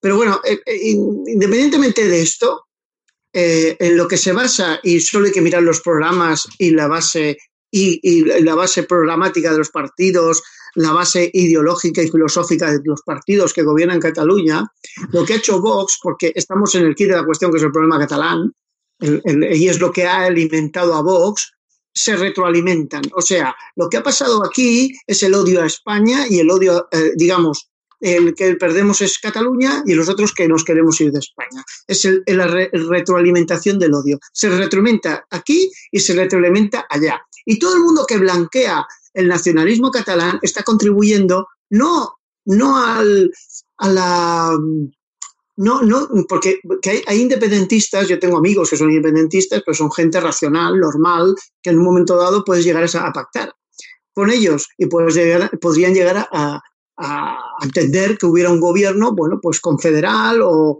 federal o como se quiera.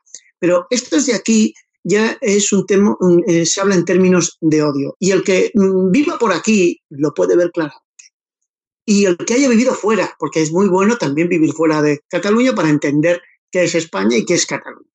Entonces, a mí, cuando se blanquea tanto el nacionalismo, y este es el problema, ¿por qué ha surgido Vox? Y esto lo veíamos denunciando mucha gente desde aquí. Va a salir un partido de, de ultraderecha en España por culpa de lo que está pasando aquí, por blanquear la izquierda, sobre todo, el, el facherío de barretina que digo yo que hay aquí en Cataluña. Se ha, se ha, eh, ¿Por qué la gente votó? Nadie se ha preguntado por qué la gente votó tanto a Ciudadanos en las elecciones aquellas del 27 de septiembre. Aquí hay más de un 50% de ciudadanos en Cataluña que se sienten abandonados. Literalmente por la izquierda. Ahora me alegra mucho porque veo que el PSC, aunque no es un partido al que yo mm, vote, pero para parar a los fachillas de Barretina normalmente lo he votado vomitando, pero lo he votado. Eh, bueno, ha subido, ha subido algo aquí en Cataluña. Ha subido, bueno, se ha mantenido, incluso yo creo que dará el sorpaso a, a, a Esquerra Republicana. Pero Sí. nadie se ha preguntado por qué. Es, Pues, que, eh, es que tenéis que preguntaros por qué las áreas metropolitanas de Cataluña votan tanto a Ciudadanos y ahora van a votar al PSC Chesco, y están en contraposición del nacionalismo. Es que yo lucido con la izquierda de este país, Sí, de verdad. Chesco, si te, si te parece, para no desviarnos ya más del, del tema, vamos a dar paso sí. ya a Andrés Villena. Andrés, eh, me gustaría que nos hicieras un análisis ya con los resultados definitivos que supongo que tendrás delante. Ligera bajada finalmente del PSOE, ba- baja tres diputados, una subida de 22 del PP, eh, subidón de, de Vox, que finalmente se va a quedar con 52 y sobre todo se ha, se ha estrellado Ciudadanos y también una, una bajada bastante notable de Podemos. ¿Qué, qué nos puedes decir? Adelante. No puedo a lo mejor hacer un, un análisis absolutamente completo, mm, porque no soy Pablo Simón, ¿no? Pero Por eh, fortuna, ¿eh? Por fortuna eh, no eres Pablo Simón. fortuna para él, ¿no? Y no para nosotros, Porque- que preferimos tenerte a ti aquí. creo que me iría un poco mejor, pero, pero bueno, eh, yo creo, mm, por destacar algo con un carácter un poco optimista, eh, los resultados al final eh, muestran que hay una demanda crítica en la sociedad, porque fijaos que Unidos Podemos se le ha hecho de todo, ¿no? Desde su nacimiento y desde su conformación, y ahí están con 35 diputados, ni siquiera esta decisión de más país que probablemente ha hecho que, bueno, pues hayan perdido, no sé si 7, 8, 10 potencialmente, les ha hecho perder prácticamente intención de voto en términos, bueno, así de una manera, de una primera impresión, ¿no? Y, yo creo que es, bueno, igual no, no es para, para hacer una fiesta, ¿no? Pero es un aspecto positivo, ¿no? El Partido Socialista ha seguido jugando con esto de las repeticiones electorales. A mí me parece que lo que decía el contertulio anterior, lo último que ha dicho era, una de las últimas cosas que ha dicho eran, yo estoy de acuerdo, ¿no? Hay, hay, un fenómeno de retroalimentación entre extremos, que es el, el, duro de torra y, el, y esto que ha pasado ahora con Vox, son dos visiones extremas que, nada sirven para solucionar problemas, sino para crearlos y crear al mismo tiempo puestos de trabajo para representantes con discursos pues, pues terribles, ¿no? Discursos rancios que los hay en los dos ámbitos, ¿no? Y lo que eh, lo que hay que hacer es intentar buscar soluciones y, y, sobre todo sacar la conclusión que se saca de los datos, ¿no? España es un país complejo y podemos querer meter los tanques eh, para acabar con los representantes, ya sean regionalistas, nacionalistas o independentistas. Hace falta tener voluntad. Lo que me temo yo es que esta maquinaria electoral del PSOE, que ahora ha sido tomada desde hace ya muchos años, por una tecnocracia demoscópica que, para que Sánchez se lave las manos y hacen una encuesta, a mí me parece que es el, equivalente al niño, de ocho, niño o la niña de 8 años, ¿no? Pueden tener una maquinaria tecnológica, mediática o económica potente, pero que no creo que tengan el compromiso o la valentía suficientes como para solucionar problemas, ¿no? Que es lo que parece que los resultados no, nos emplazan, ¿no? Tenemos que solucionar una serie de problemas de gobernabilidad y además de, de gobernabilidad económica, ¿no? Que es uno de los temas que más nos gusta eh, tratar y no considero que sea fácil, pero desde luego yo creo que, hombre, hay, existe una segunda oportunidad para un acuerdo, ya sea progresista o ya sea, bueno, civilizado, ¿no? Y bueno, y desde luego de manual queda el resultado de Ciudadanos, ¿no?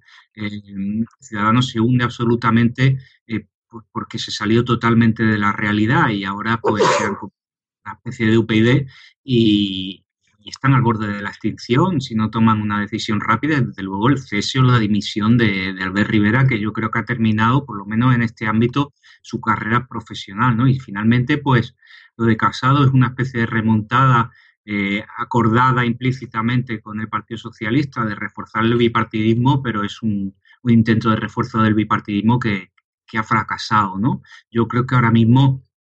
Eh, veremos cómo son las conversaciones entre el Partido Popular y Vox, porque al final eh, son dos mitades del mismo partido originariamente, ¿no? Y cómo son las conversaciones también, que las debería haber por lo menos a medio plazo entre Más País y Podemos, porque ahí hay un potencial de partido para cambiar muchas cosas. Otra cosa es que Más País al final pues opte por otras alternativas, pero todavía se puede cumplir ahí una función para en fin, crear una especie de gobierno que sea capaz de llevar adelante reformas más o menos progresistas, ¿no? Bueno, pues muy, muy interesante tu análisis. Eh, tenemos por aquí a compañeros que querrán, que querrán intervenir. Carlos Arrabal, adelante.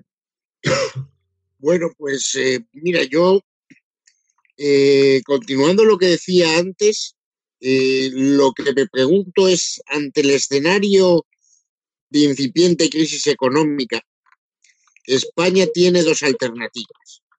Puede ajustar, como siempre ha hecho en todas las crisis que ha habido en los últimos 20 o 30 años, eh, por, por, costos y precarizar el mercado laboral y reducir salarios, etcétera, que es lo que ha ocurrido en la crisis anterior para salir de ella, aun cuando todavía no hayamos terminado de salir.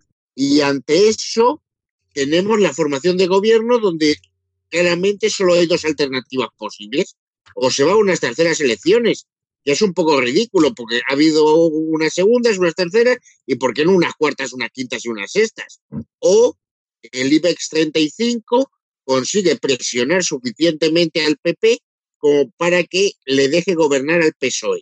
Con lo cual tenemos unas recetas económicas que son, que son las de Calviño. Es decir, que, es que eso, es, eso es lo que yo creo que va a pasar. ¿eh? Las mismas que, que, que, que, las del PP, con un pequeño tinte social que ponga el PSOE, pero realmente las mismas que el, que, el PP, que es el plegarse totalmente a la receta de la, de, de la Unión Europea. Y entonces eh, me parece que en el fondo el sistema bipartidista termina de hacerse la araquiri, porque si se produce ese escenario, entonces Podemos tiene eh, la oportunidad máxima de volver al discurso de la casta y de convertirse en la única oposición real eh, desde la izquierda a lo que hay en el, en el gobierno, con lo cual, en teoría, debiera subir mucho pero por el otro lado, también Vox eh, se podría comer una parte sustancial del PP, con lo cual eh, los extremos subirían y el bipartidismo, el PSOE y el PP se reducirían, con lo cual en unas posibles futuras elecciones se iría a un escenario que por bloques podría sumar parecido a lo que suma ahora, pero que sería mucho más ingobernable. Entonces, estamos en un momento en el que el régimen, enfrentándose a la crisis económica y al problema de Cataluña, lo tiene francamente difícil para persistir en es la única persona Sí, perdona, Carlos, que es que se nos ha metido en ruido por ahí. Acaba. No, que, que, que os decía que el, el, el propio sistema funciona hacia su propia destrucción por evolución lógica. Pues. Es, es, el único escenario posible, creo. Porque sí, el otro, el de las terceras elecciones, y porque en unas octavas. Pues si me, me, si me, si me permitís, voy a pasar primero la palabra a Joséán, que se tiene que ir. Luego voy a meter a Juan Carlos Bermejo, que le tenemos aquí, que como sabéis, Juan Carlos Bermejo es la oposición interna de Ciudadanos. Muy buenas noches, Juan Carlos. Hola, buenas noches amigos, ¿qué tal? Sí, muy bien, disculpa que es que antes te teníamos ahí y no nos habíamos entrado ninguno y te hemos tenido a la espera en el teléfono. Y luego ah, por último te bueno, voy a pasar... Pero... sí, sí, pues voy a... Pues voy a pasar la palabra a Joséán Paunero, que se tiene que ir. Adelante, Joséán. Sí, nada, para despedirme solo un dato que, que, acabo de ver, ¿no? Y es que el Senado, por ejemplo, todavía está en el 31% de voto escrutado, pero es un detalle para pensar lo más ingobernable que está todavía, y es que en las anteriores elecciones el PSOE tenía mayoría absoluta en el Senado, y justo en estos momentos estaría perdiendo esa mayoría absoluta. O sea, que es que estaríamos hablando de que la situación eh, sería mucho peor que la anterior, te, te, porque es que ya no se controla el Senado y, hay muchas más fuerzas parlamentarias en la actualidad en el Senado de las que había anteriormente, ¿no? Y, y destaca, pues lo que antes hemos hablado, ¿no? Cómo eh, tendríamos eh, otros partidos como Vox que habían entrado en, en, el Senado por, por Ceuta. Y nada más, gracias por todo. Muchas gracias, Joséán, por tu presencia y tu análisis. Hasta el próximo día. Eh, bueno, Juan, Carlos Bermejo, eh, coméntanos, ¿qué te parece la catástrofe de tu partido, de Ciudadanos? Porque es que, no sé, tendríamos que remontarnos prácticamente a la catástrofe de UPyD para digo de UPyD, de, la UCD para encontrar algo similar, la catástrofe de la UCD en el año 82, las elecciones de octubre del 82, para encontrar algo similar a esto. Bueno, eh, yo lo asimilaría más a lo que ocurrió con el CDS. Eh, porque si no, el, el CDS, eh, digamos, eh, también tuvo una emergencia, llegó a participar en formaciones de gobiernos, ayuntamientos, y, esa actitud fue la que luego le provocó la, la debacle, ¿no? Vamos a ver, yo eh, honestamente me jode, me jode tener que decir que llevaba razón jode mucho tener que decir que yo llevaba razón, porque desde el 29 de, abril, eh, pues eh, yo dije que, que, los españoles lo que habían votado, eh, lo que habían votado, era la formación de un gobierno de, centro izquierda, un, un gobierno eh, presidido por el Partido Socialista, pero de alguna forma vigilado por ciudadanos y que además dentro de ese, de ese acuerdo eh, se hicieran las reformas que, todo, que todos los españoles piden a gritos. Esas reformas que nunca llegan. Es, pues me estoy refiriendo a la reforma de la ley electoral, al nombramiento de los jueces, a que, a que realmente en España eh, todos los españoles sean iguales ante la ley, a que se, a que se garantice la, la, la, la, la sanidad, la educación, las pensiones y se acabe con la industria política. O sea, todo eso que es la clave fundamental que generó eh, la indignación eh, pues del, 11, del 15M, que luego se tradujo en la eclosión de los partidos en el año 15, ¿no? De Podemos, de Ciudadanos, toda esa indignación y a la vez ilusión, ese voto de ilusión se plasmó el 28 de abril para poder cambiar las cosas de verdad.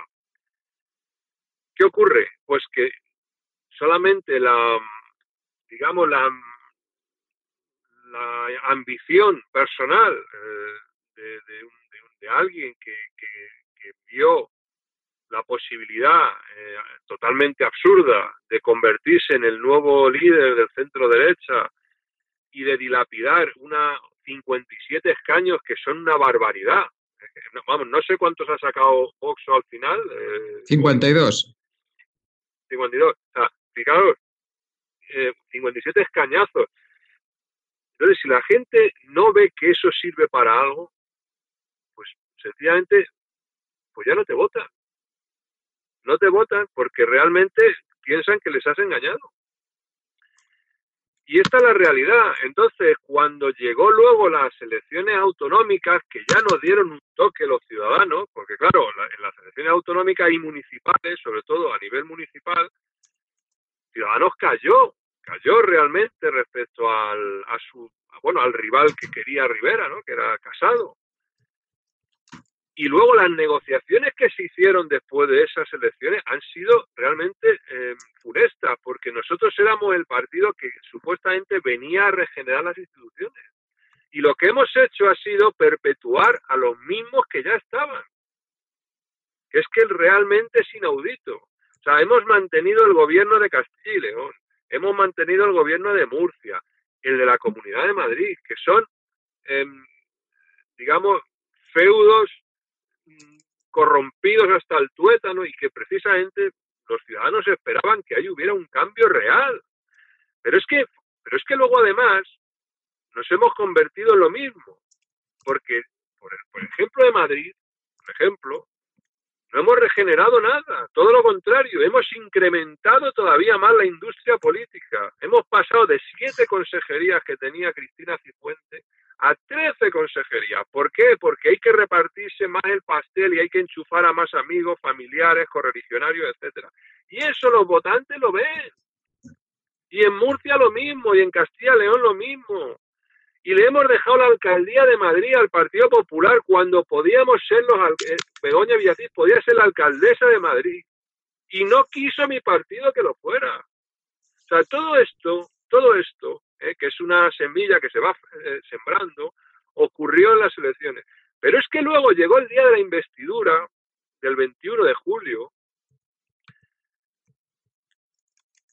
y le dijimos a Sánchez que formara gobierno con su banda y que se repartieran el botín. Cuando o sea, nuestros votantes estaban incrédulos viendo ese espectáculo. Rivera quería que Sánchez formara gobierno con Podemos y dependiera de los independentistas. Pero estamos locos o qué es esto? ¿Para qué te hemos votado, Albert? ¿Para qué te hemos votado? Pero es que además Rivera decía que él no quería reunirse con Sánchez, que no tenía nada que hablar con el candidato propuesto por el rey para ser presidente del gobierno. Él dijo que no se reunía, que no iba a perder el tiempo con él.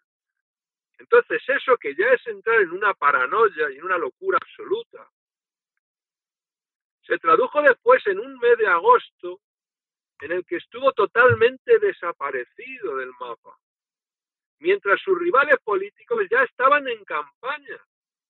Tanto el Partido Socialista como el Partido Popular, con el famoso España Suma, ya estaban en, campaña. Mm, y la pues debacle total fue cuando llega Sí, el 23 de septiembre y dos días antes se desmarca diciéndole a Sánchez que está dispuesto a abstenerse. Eso ya fue la hecatombe total. Eso Pues, fue la hecatombe total. si, si me permites, Juan Entonces- Carlos. Sí, Juan Carlos, si me permites, que es que eh, uno de los compañeros se tiene que ir, Paco Díaz, y le quería dar la oportunidad de comentar algo antes de irse. Paco, supongo que querrás comentar algo de todo esto que está diciendo Juan Carlos Bermejo, que yo creo que también es una buena oportunidad escuchar a una, a una persona importante de este, de este partido en este debate, además una persona crítica con la dirección del partido. Adelante, Paco. Gracias. Eh, efectivamente, tengo que retirarme. Sí, lo estuve escuchando atentamente. Eh, pero de todos modos, yo voy a insistir con lo mío, ¿no? Porque, vamos a ver, a mí lo que me preocupa es lo que vamos a hacer nosotros aquí en adelante. Me refiero a la, a la izquierda. Y mm, yo antes oí opiniones sobre las posibilidades de Podemos. Francamente, vamos a ver. eh, mm, sin programa no se puede llegar a acuerdo. No, no, no, no, no, no, se puede apoyar candidaturas basadas en líderes y en su proyección, o su carisma, o su falta de carisma. Eh, programa. Y mm, yo creo que hace falta, en lo que hemos coincidido aquí todos, eh, que es la intensificación de la crisis del régimen, eh, eh, tener una alternativa política global al régimen, no de parcheo. Es como lo veo yo. Sí, Eh, y entonces, pero eh, para ¿qué mí te refieres que se, que se Sí. acabó el reform, que no podemos, que no pueden ser partidos reformistas, te refieres, ¿no? esto no tiene arreglo por la naturaleza propia del régimen y por la naturaleza de los dos partidos que son sus pilares. es que ellos no pueden dejar de ser lo que son, ni en, ni en, ni en origen ni en su trayectoria de los últimos 40 años. Es como pedirle peras al olmo. Entonces, eh, bueno, una búsqueda, una insistencia, por ejemplo, por parte de UP, gente de Izquierda Unida que todavía permanece ahí, o de más país que, bueno, que merece la misma opinión que se han expresado ahí, la concentración de lo, de lo peor de Podemos. eh, del parche es que, es que no lo veo, es que vamos a una derrota. Una derrota sería la tercera, la primera sería la de la guerra, la segunda la de la transición y, y la tercera es escapar esta oportunidad ahora. Y el único tema que yo veo que en torno al cual ah, podemos conjugar fuerzas, fuerzas incluso diversas, es el tema de la República, porque la República toca la soberanía, que antes se mencionó, la parte de soberanía autonómica, totalmente cierto, pero también la soberanía diplomática y la soberanía de defensa. Es decir, no tenemos soberanía. Por lo tanto, en gran parte a mí este, esta especulación de posibilidades si esto se junta con lo otro, mm, es que no lo veo. Entonces yo insistiría en este tema, en el tema de la República, para la izquierda. Y el tema de la República no es solamente genérico. Para mí tendría que llevar el apellido de federal precisamente para atajar el, el crecimiento de la influencia de la derecha independentista, como la catalana, o en un momento dado que el PNV pueda ver en esa vía también un interés. Eh, por lo tanto, República, nacionalizaciones, precisamente por lo que se estaba hablando de, de- de la crisis y, y de la nueva recesión que viene, eh, nacionalizaciones.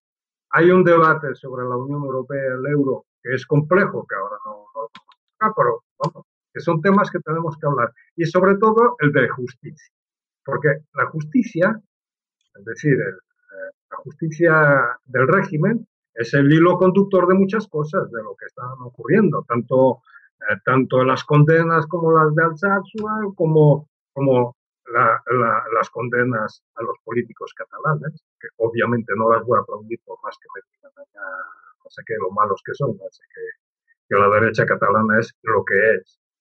Eh, pero vamos, eh, los, los- los cantantes, los activistas sociales, eh, hasta Podemos tuvo militantes sindicales que estaban presos y que no se hizo campaña por ello. Es decir, hay que recuperar eso y eh, volver a invertir en las mareas y en, la- y en los movimientos que se den, estimularlos y unificarlos en torno a una perspectiva republicana.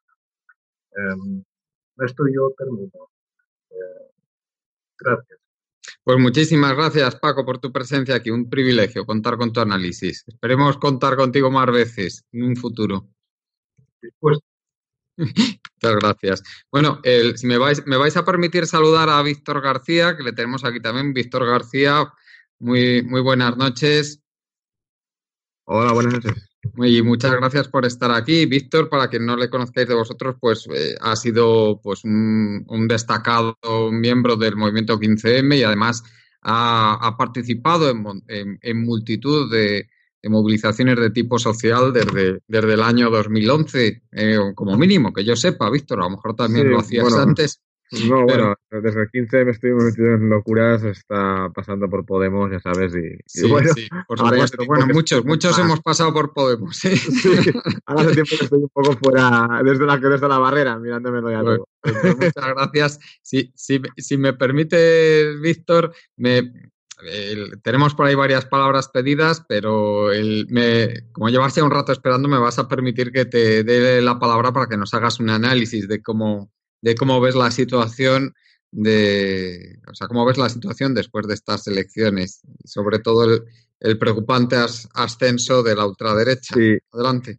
Bueno, a ver, pues, probablemente diga cosas que ya habéis comentado, pero así lo que más veo yo efectivamente, eh, en realidad el, el, panorama a nivel de, de gobernabilidad eh, es, eh, si acaso, más polarizado aún que, que antes, es decir, la ganancia de haber repetido elecciones para el PSOE probablemente eh, está solamente, y es bastante marginal, en haber desgastado un poco más a Podemos para, bueno, así poder, hipotéticamente, si eh, finalmente, eh, eh, digamos, escoge la opción de negociar con ellos, eh, hacerlo en mejores condiciones. Pero eso es lo único que ha sacado, porque se le va la ecuación con Ciudadanos, eh, ya no es posible. Eh, ahora ya ni que, ni que Rivera quisiera. Y por, lo, por el lado de la derecha, el PP ve como te le crece Vox a la derecha y eso también le genera unos incentivos eh, que bueno, se ha hablado mucho de la posibilidad de que PP ¿no? se abstuviera para dejarle, bueno, para darle gobierno a, a Pedro, pero yo creo que, claro, mm, está, eso haría Vox eh, como partido líder de la oposición, en el caso de que, de que pactaran, de que hicieran algún tipo de pacto, ¿no? PP y PSOE, o sea, y, y eso, bueno, sabríamos lo, lo que implicaría, pues sería básicamente que en unas eh, siguientes elecciones aún podría subir más de lo que de lo que está ahora. O sea que la cosa en ese sentido yo creo que se, se hace más más, uh, más complicado. O sea que ni, ni, ni, siquiera ves la posibilidad de que haya un apoyo a un gobierno del PSOE por omisión, con una abstención. O sea, lo tiene a muy ver, complicado el PP. A ver, no digo que no, que no lo vaya a hacer, porque probablemente al final algo tendrán que vender la burra de alguna manera. A, alguno, o sea, o bien, o bien Podemos porque ceda y ya se abandone todo lo de la coalición, o bien porque, o bien PP cede y lo que pasa es que es complicado porque, bueno, yo oía también que, no sé, sin que PSOE, diga, digamos, de alguna, no sé, es que es, muy complicado así, sin más, aunque sea sin ningún acuerdo, sin algo a lo que que el PP pueda vender como, como, como fruto de decir, bueno, hacemos la investidura a cambio de conseguir esto, ¿no? Alguna, ya sea un pacto o la propia dimisión de Sánchez, si me apuras, bueno, cosas así que dijeras, vale, que lo pudieran justificar, pero así sin más for free, ¿no? Como hasta ahora ha ido Sánchez, porque es una manera inaudita, inédita en Europa, ¿no? O sea, en Europa no se entiende lo que está haciendo Pedro Sánchez. No tiene la mayoría absoluta, además de bastante, y va pidiendo a los demás que le invistan, eh, pues eso, eh, bueno, porque, porque por su cara bonita, porque sí, la tiene bonita, pero, pero es que es básicamente eso. Entonces, eh, claro, ahora conseguir sí. que, el PP, que el PP lo haga, teniendo a Vox ahí en la zaga, que ya le empieza, pues hombre, no sé, eso es para pensárselo, aunque, pero claro, Vox al menos, el votante de Vox sabe que es un votante que es para que no pactar con la, o sea, sí, obviamente. Sí. Si me permites, Víctor, que Andrés Villena se tiene que ir y le quiere preguntar algunas cosas a Juan Carlos Bermejo. Adelante, Andrés. Bueno, gracias y, y perdona, quiero pedir disculpas por esta interrupción tejeriana. Eh, eh, quería hacer, aprovechar la oportunidad periodística ¿no? de tener aquí a Juan Carlos Bermejo, que siempre desde el principio fue muy crítico con la conducta de Albert Rivera, y querría hacerle dos o tres preguntas Mm, para que me responda con la profundidad que él considere. En primer lugar, eh, ¿cuál es su análisis sobre, sobre, la conducta individual, casi diría eh, psicológica, de Albert Rivera como líder de Ciudadanos después del 28 de abril, en la medida en que parece esto, bueno, pues que se ha separado de la realidad, ¿no? En mi opinión. Y en segundo lugar, eh, como, bueno, parece que Ciudadanos, al menos en principio, era una oportunidad para replicar en España, pues, no sé si el Partido Liberal Alemán, por ejemplo, o los herederos de, del liberalismo, ya sea Friedman, Hayek y demás, pero con una eh, pátina social y no ultraconservadora, como ocurre en el caso de Vox, en, con las coordenadas que han quedado ahora mismo, eh, Ciudadanos, según tu punto de vista, Juan Carlos, debería bien con abstención, bien con un voto a favor, apoyar un gobierno de, del Partido Socialista? Muchas gracias. Bueno, la primera pregunta, eh, bueno, igual que Sánchez tiene un Iván redondo, bueno, que de alguna forma le, guiaba ¿no? por, una senda, eh, Rivera tiene una serie de personas que le dijeron que estaban, estábamos a, muy poca distancia del, Partido Popular. Entonces, eh, la forma de convertirse en el, en el nuevo líder del centro derecha era que se provocara un gobierno entre eh, Partido Socialista y Podemos, apoyado por los independentistas, y que ese gobierno no duraría más de año y medio o dos años. Eso, eh, digamos, envuelto en, una, en un principio de un, una recesión que, la tenemos a la puerta de la esquina, eso propiciaría que Rivera solamente tendría que eh, pelear con un rival que se llama Pablo Casado, al que probablemente en estos dos años le afloraría algún caso más de corrupción y probablemente alguna que otra condena de líderes eh, o lideresas anteriores. Por lo tanto, eso es lo que le- eso es lo que Rivera y sus asesores, eh, digamos, pensaron. Esa era su, su estrategia. Es decir, llegar a una situación en año y medio, dos años, en la que él pudiera ser el, digamos, el salvador, ¿no? Ante una, ante un caos tanto político como económico como social. Hasta aquí está claro. Lo que Sí, él sí, sí. de alguna forma no, no previó es que eh, Sánchez nunca tuvo intención de formar un gobierno con Podemos. Todo lo contrario. Sánchez eh, tenía también su plan y su plan era eh, ir a unas nuevas elecciones y sacar más votos eh, en esas nuevas elecciones, pues, creyendo, eh, que aquí también Sánchez ha fallado, creyendo que la respuesta en Cataluña iba a ser mucho más vigorosa a nivel institucional, es decir, eh, la reacción de los independentistas iba a ser de desobediencia, cosa que no ha ocurrido, al menos de momento. Y entonces eso le iba a propiciar a él tener que tomar medidas extraordinarias que le dieran los votos que hoy, por ejemplo, ha recibido eh, pues, partidos como Vox, que fijaros, os voy a dar un dato, es que en el sur de Madrid ha habido muchas mesas electorales donde Vox ha sido la fuerza más votada. ¿Eh? En el sur de Madrid. ¿eh? Estoy hablando de Villaverde, estoy hablando de Usera, estoy hablando de Getafe, estoy hablando de Leganés, estoy hablando de Puente Vallecas. O sea, ¿Me estáis oyendo lo que os digo? Sí, Ha habido mesas donde ha ganado Vox. La segunda pregunta es, eh, vamos a ver, mm, no sabemos quién va a liderar Ciudadanos de aquí a un mes, porque es evidente que la situación de Rivera es insostenible. Y los 10 diputados que tiene Ciudadanos tiene que hacerlos valer. Tiene que hacerlos valer. Y si eso significa que tiene que negociar con esta pequeña cantidad que tenemos para que se forme un gobierno, Ciudadanos debe tiene que hacerlo con el Partido Socialista. Bueno. Sin ninguna duda.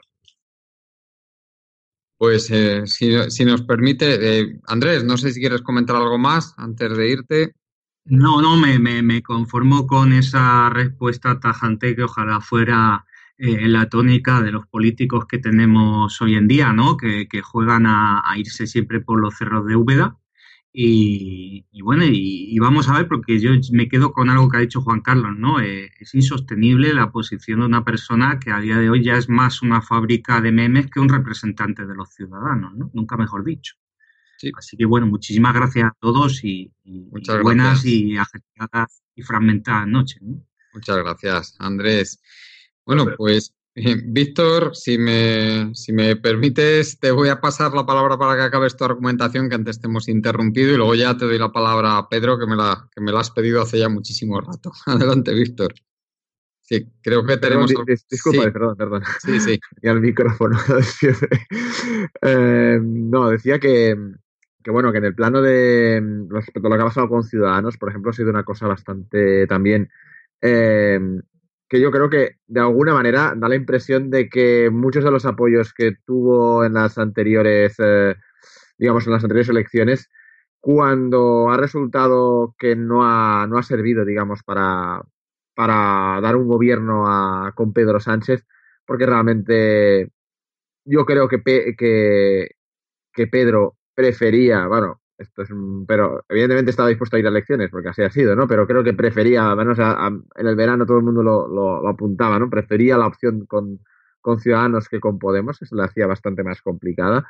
Y, sin embargo, eh, Rivera no estaba allí, ¿no? Para cogerle el, o para menos eh, tantear esa, esa opción. Desde el, mo- el momento en que hace eso, es curioso y es fascinante, ¿no? Como, como el, digamos, lo- los medios o eh, le han, le han, eh, le han quitado, digamos, el, el, el sostén y rápidamente eh, desaparece de escena. En, el propio Rivera desaparece en agosto y luego eh, cuando reaparece ya en un perfil bajísimo que prácticamente eh, lo deja fuera ¿no? de la escena. Y todo lo contrario que sucede con Vox, que, que en el fondo eh, iba desde un, desde un, digamos, un nivel más bajo, menos de, no aparecer tanto en escena, de golpe, pues estar. Y esto es una cosa que fascina de este país, es la, es decir, es, la gran influencia que aún tienen, a mal nos pese, digamos, todo lo que son los medios de comunicación que cómo fabrican, digamos, los relatos. Por ejemplo, hace aquí en Cataluña, por, mi por lo que a mí respecta, hace, hace dos o tres días decían, estuvieron diciendo que iban los independentistas a boicotear la, o que había, no sé si lo habréis oído, si habéis leído portadas en este sentido. Eh, bueno, era una, o sea, aquí se sabía que eso era un invento, o sea, era un invento completo, desde porque no había ninguna, vamos, por lo que mira que estoy en grupos y cosas y, no sé, puede ser que algún iluminado dijera eso en algún foro, obviamente, o en algún chat, pero no había eso. Y sin embargo, eso se lo, digamos, eh, fabricaron ese relato para seguir generando esa, esa situación de tensión que, de hecho, ha beneficiado a, partidos como Vox, ¿no? Que es lo que básicamente vive en gran medida de, de, ese tipo de, situaciones, ¿no? Eh, es curioso porque Mm, pues eso, eh, esto unido, eso, lo, lo que queremos comentar, con la ley electoral, que sigue siendo una ley electoral que es curioso que Ciudadanos, pues era un partido que se ha quejado aquí de la ley electoral catalana siempre, porque pero sin, pero nunca de la realmente la que le podía machacar, que es la española, y que finalmente ha sido así, porque aunque evidentemente la hostia en votos se la ha pegado, pero es lo que pasa cuando habéis comentado lo del CDS, o esto es, esto es el caso UCD. Eh, aquí si pasas, si bajas de cierto umbral del 10%, estás muerto. Es- y, y esto le ha pasado a Ciudadanos y, y bueno, eh, ahí, ahí, ahí están las, las cosas. En su momento, yo creo, PSOE y, perdón, Ciudadanos y Podemos, sobre todo cuando, cuando sacaron aquel gran resultado inicialmente, yo creo que tuvieron en su mano haber forzado quizá al PSOE a hacer esa reforma de la ley electoral. Esa ventana se pasó porque no, no, no quisieron ir por ahí. Y Podemos aún se salva, pero ojito, porque también le puede. O sea, yo creo que las, eh, las barbas a remojar, que, que ve, si Podemos. Eh, evidentemente tiene más tiene un nivel de voto digamos más consolidado que aunque los medios es decir eh, quiero decir el volante de Podemos es un poco más activista no es tan televisivo como el de Ciudadanos. Eso le permite eh, que aunque los medios lo, lo estén poniendo a caldo eh, hay una serie de votantes de Podemos que es resiliente que ya no no no va no va no va no va a verse digamos influenciado por eso pero aún así mm, está es- está también acercándose. Yo creo que PSOE en sus sueños tiene también como objetivo hacerle esa liquidación a, Podemos en algún momento. Es decir no, te- no nos extrañemos que no le importase, no digo inmediatamente, pero volver a las elecciones más pronto que tarde, porque saben los partidos pequeños, elecciones, mm, digamos, repetidas, eh, sobre todo si no tienes apoyo mediático, como es el caso de Podemos, y ha sido el caso de Ciudadanos esta vez, pues eh, les, Ah, les, les va muy mal. Porque A es- Ciudadanos, yo, yo os digo una cosa que se lo han cargado premeditadamente. Y eso Sí, que sí. has dicho es importantísimo, que Ciudadanos no ha tenido apoyo mediático y también es importantísimo lo que has dicho, que aunque nos pese, los medios siguen siendo fundamentales ¿eh? para decidir el resultado de las elecciones. Bueno, eh, Pedro, eh, que llevas intentando intervenir, lo siento de verdad, desde hace ya muchísimo rato. No pasa nada, he estado escuchando las interesantes intervenciones de los compañeros. Eh, bueno, creo que hay una cosa muy importante y es lo que estáis diciendo. Eh, vamos a ver, eh, los medios han actuado como mm, válvulas que han regulado el flujo de los resultados. Es decir, mm, creo que clarísimamente lo habéis señalado, eh, Ciudadanos ha aparecido como condenado antes de que hubiera siquiera una encuesta. Es decir, a Ciudadanos se le ha eh, decretado el fin como partido. Es decir, desde el principio, desde el primer día se dijo, están acabados. Y luego se repitió como una letanía continuamente, un mantra. Es decir, prácticamente desde el principio todo el mundo decía que estaban acabados. Eh, en los medios no se dijo otra cosa. Y también se vio, mm, y eso fue un cante bastante notable, cómo después de una cierta alegría inicial, a, a Errejón también se le retiró el apoyo. Sí, es decir, no, no que le retiraran todo el apoyo, pero pasó de ser la, eh, la niña mimada del, de, de cierta cadena para... Sí, pero sí. ¿sabes, por qué, ¿sabes por qué es eso, Pedro? Porque si bien Podemos y Confluencias han perdido medio millón de votos, el PSOE ha perdido 800.000. Eh, por eso mismo es por lo que le han retirado el, el no, apoyo. está claro, está claro. Al complicarse la situación general, el- las, las hipótesis que manejaba el, el Partido Socialista y, y de alguna manera eh, los que están detrás de los medios, era que, que el escenario inicial que, que planteaban los estrategas de Moncloa entraba en crisis. De hecho, se vio claramente cómo la preocupación aumentaba a lo largo de la campaña y la precampaña en, en las filas de, de los socialistas. ¿no? Y también, también eh, en las filas de la propia derecha. Entonces, ¿eso qué ha supuesto? Pues ha supuesto tres cosas muy, peli o sea, muy inquietantes. La primera, que le retiran completamente el apoyo a Ciudadanos, que prácticamente se suicida al, desarrollar una política que no era la que convenía al sistema. En segundo lugar, le retiran eh, el apoyo que le habían dado inicialmente a Errejón porque le estaba quitando más votos al Partido Socialista que al propio Podemos. Eh, un Podemos que si se ha aguantado ha sido gracias a la base militante, social y de apoyos de Izquierda Unida. Es decir, gracias a, a esos rojos que tanto despreciaban, gracias a ese caldo de estrella roja recalentado que tanto despreció eh, Iglesias, gracias a, a la base social eh, de izquierda de este país, eh, articulada en torno a Izquierda Unida, Podemos no está siguiendo el camino de, de, de, de- De de Ciudadanos. ciudadanos, ¿no? De ciudadanos. Y, luego lo más inquietante, el apoyo, el entusiasmo mediático por eh, Vox. Porque el entusiasmo mediático por Vox es constatable. Es decir, esto no se trata de, de una sorpresa, no, no, esto es algo teledirigido. Es decir, vamos a ver, no estoy diciendo que no tengan una fuerza propia que nace de, de un apoyo popular, etcétera. No, no, lo que estoy diciendo es que se les ha blanqueado la cara desde el principio.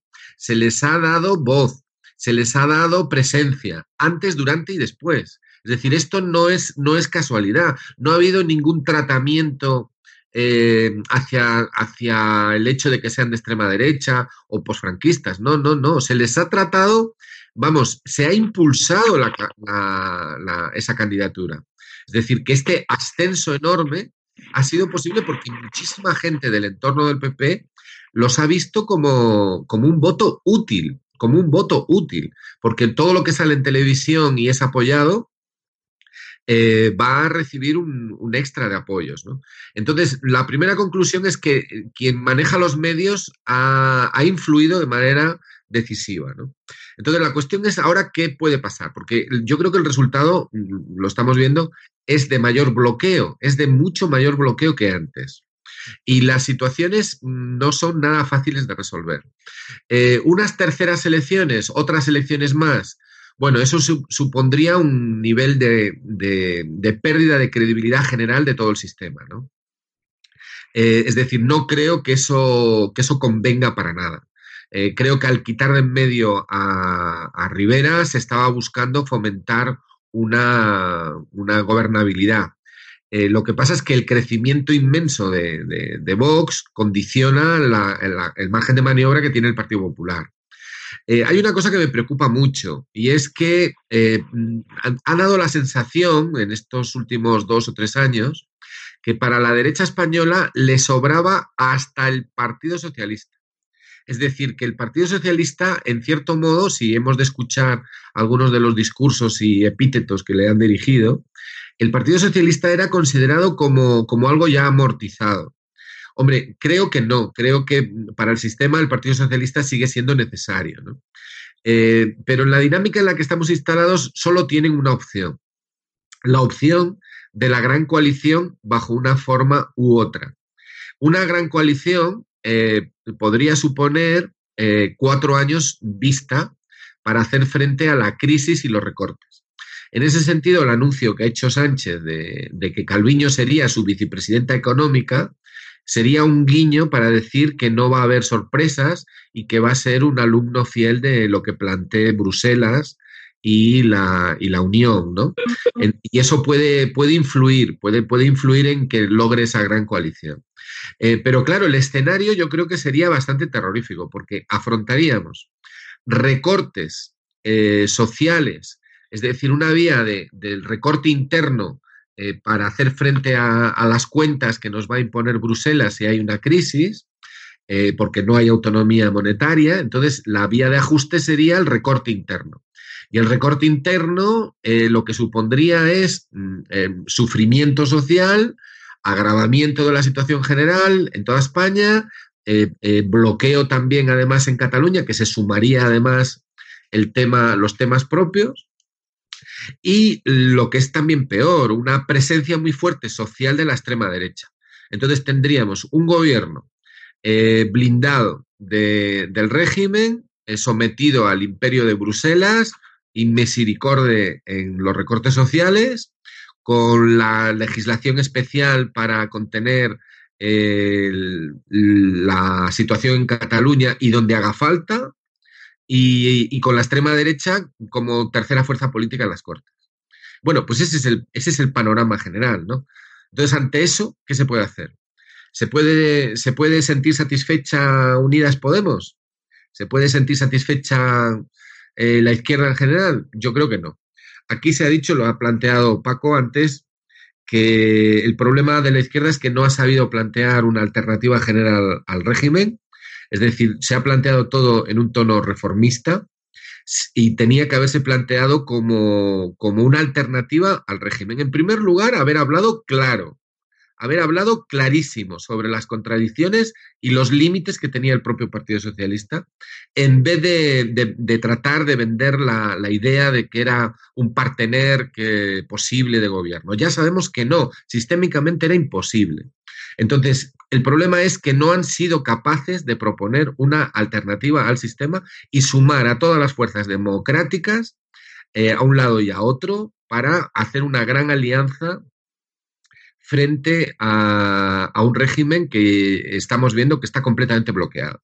Entonces yo creo que la solución pasaría por una reestructuración completa de- del planteamiento eh, estratégico de la izquierda eh, y que tendría que estar articulado en torno a tres objetivos. En primer lugar, un programa social de emergencia allí que se pueda aplicar allí donde se tenga fuerza. En segundo lugar, la lucha por conseguir soberanía económica, monetaria eh, y de defensa. Soberanía plena en ese sentido, todo lo que se pueda. Y en tercer lugar, eh, un programa de nacionalizaciones estratégicas de los sectores clave para poder hacer frente a los retos que tenemos planteados. Bueno, pues esas tres, esas tres eh, alternativas, o sea, esos tres objetivos, esos tres puntos, lo que significan es una alternativa completa al régimen.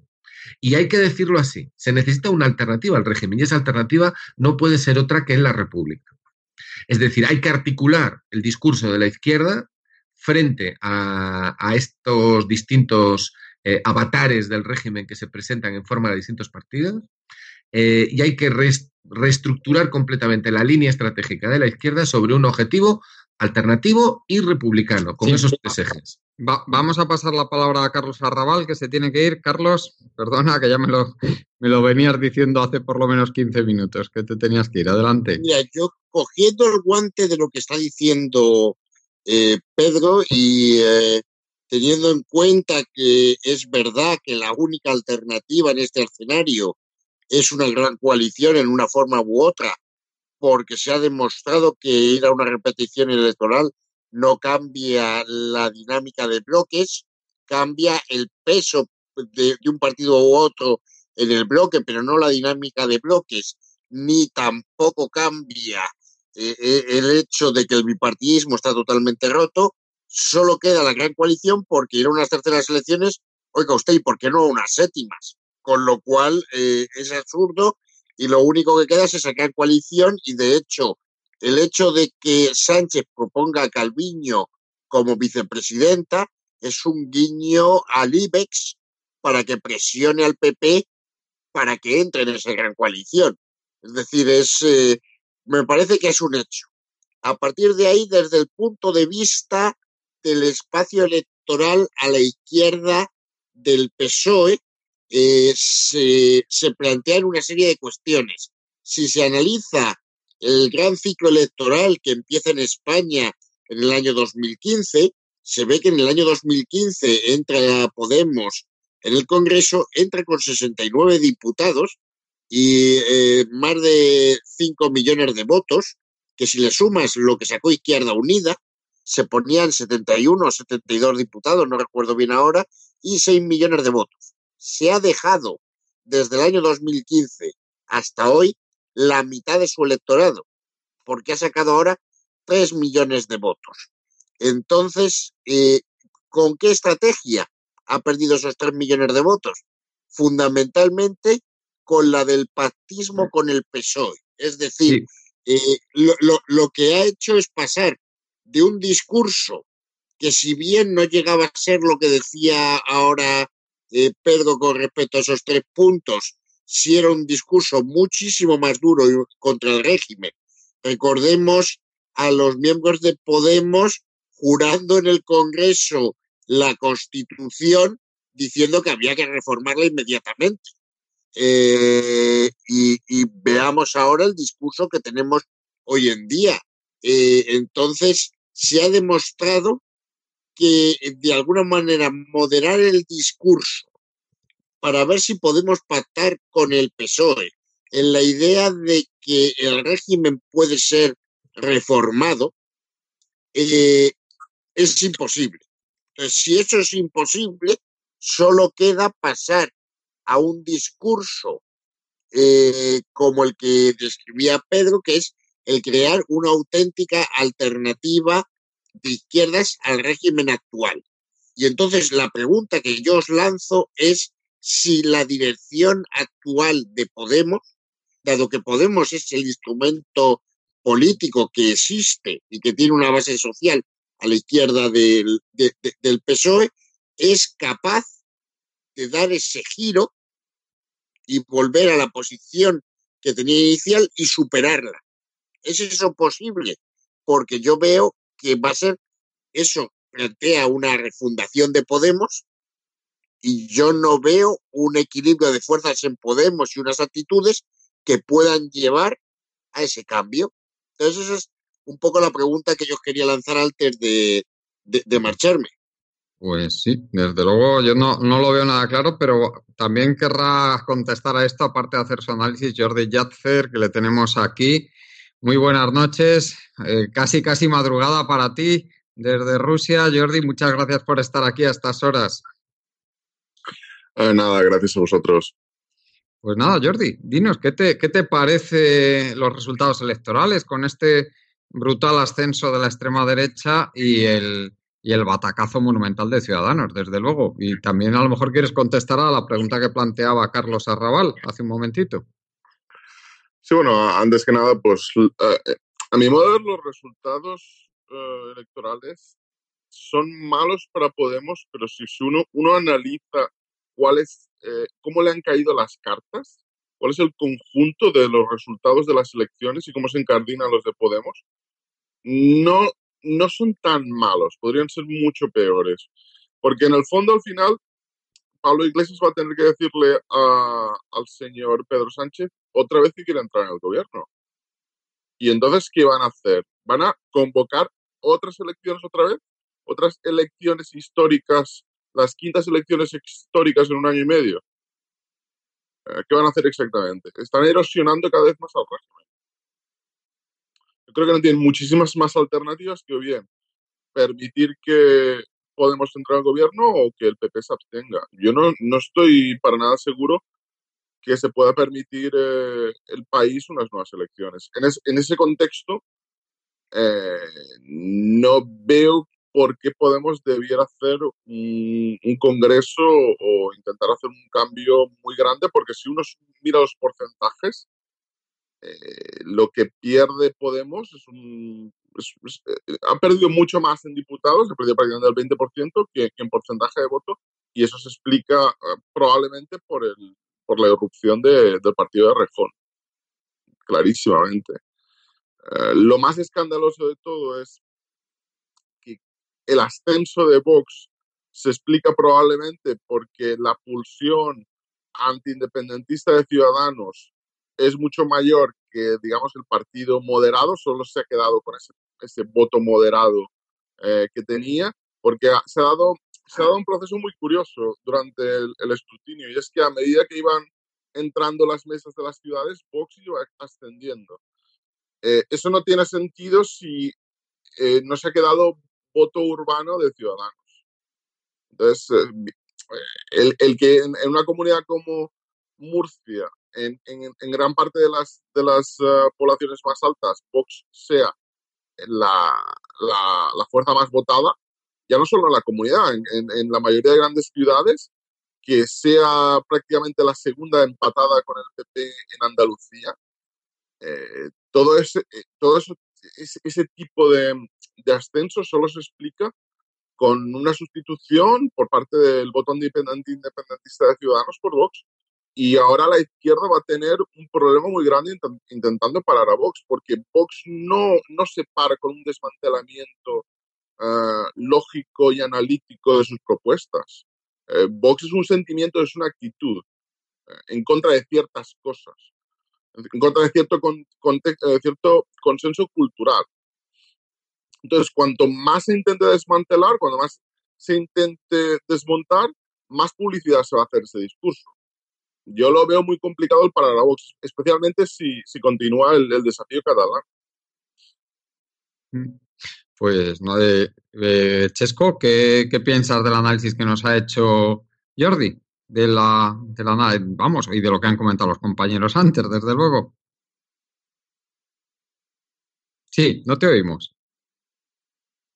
Bueno, pues eh, si queréis le paso la palabra a Víctor. Víctor, ¿qué, qué piensas del análisis que, de lo que ha dicho Jordi y de lo que la, y la pregunta que ha planteado Carlos, eh, Carlos Arrabal antes de irse?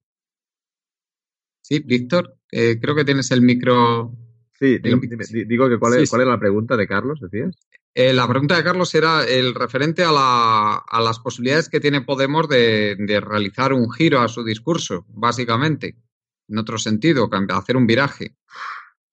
Ya. A ver, lo que habéis señalado, sí, ahora, ahora me acuerdo también de una cosa que ha comentado Jordi, eh, efectivamente, antes de... eh, eh, Podemos, el problema es efectivamente que también está en esa franja, ¿no? En que una pequeña pérdida de, de votos le daña mucho. Entonces es...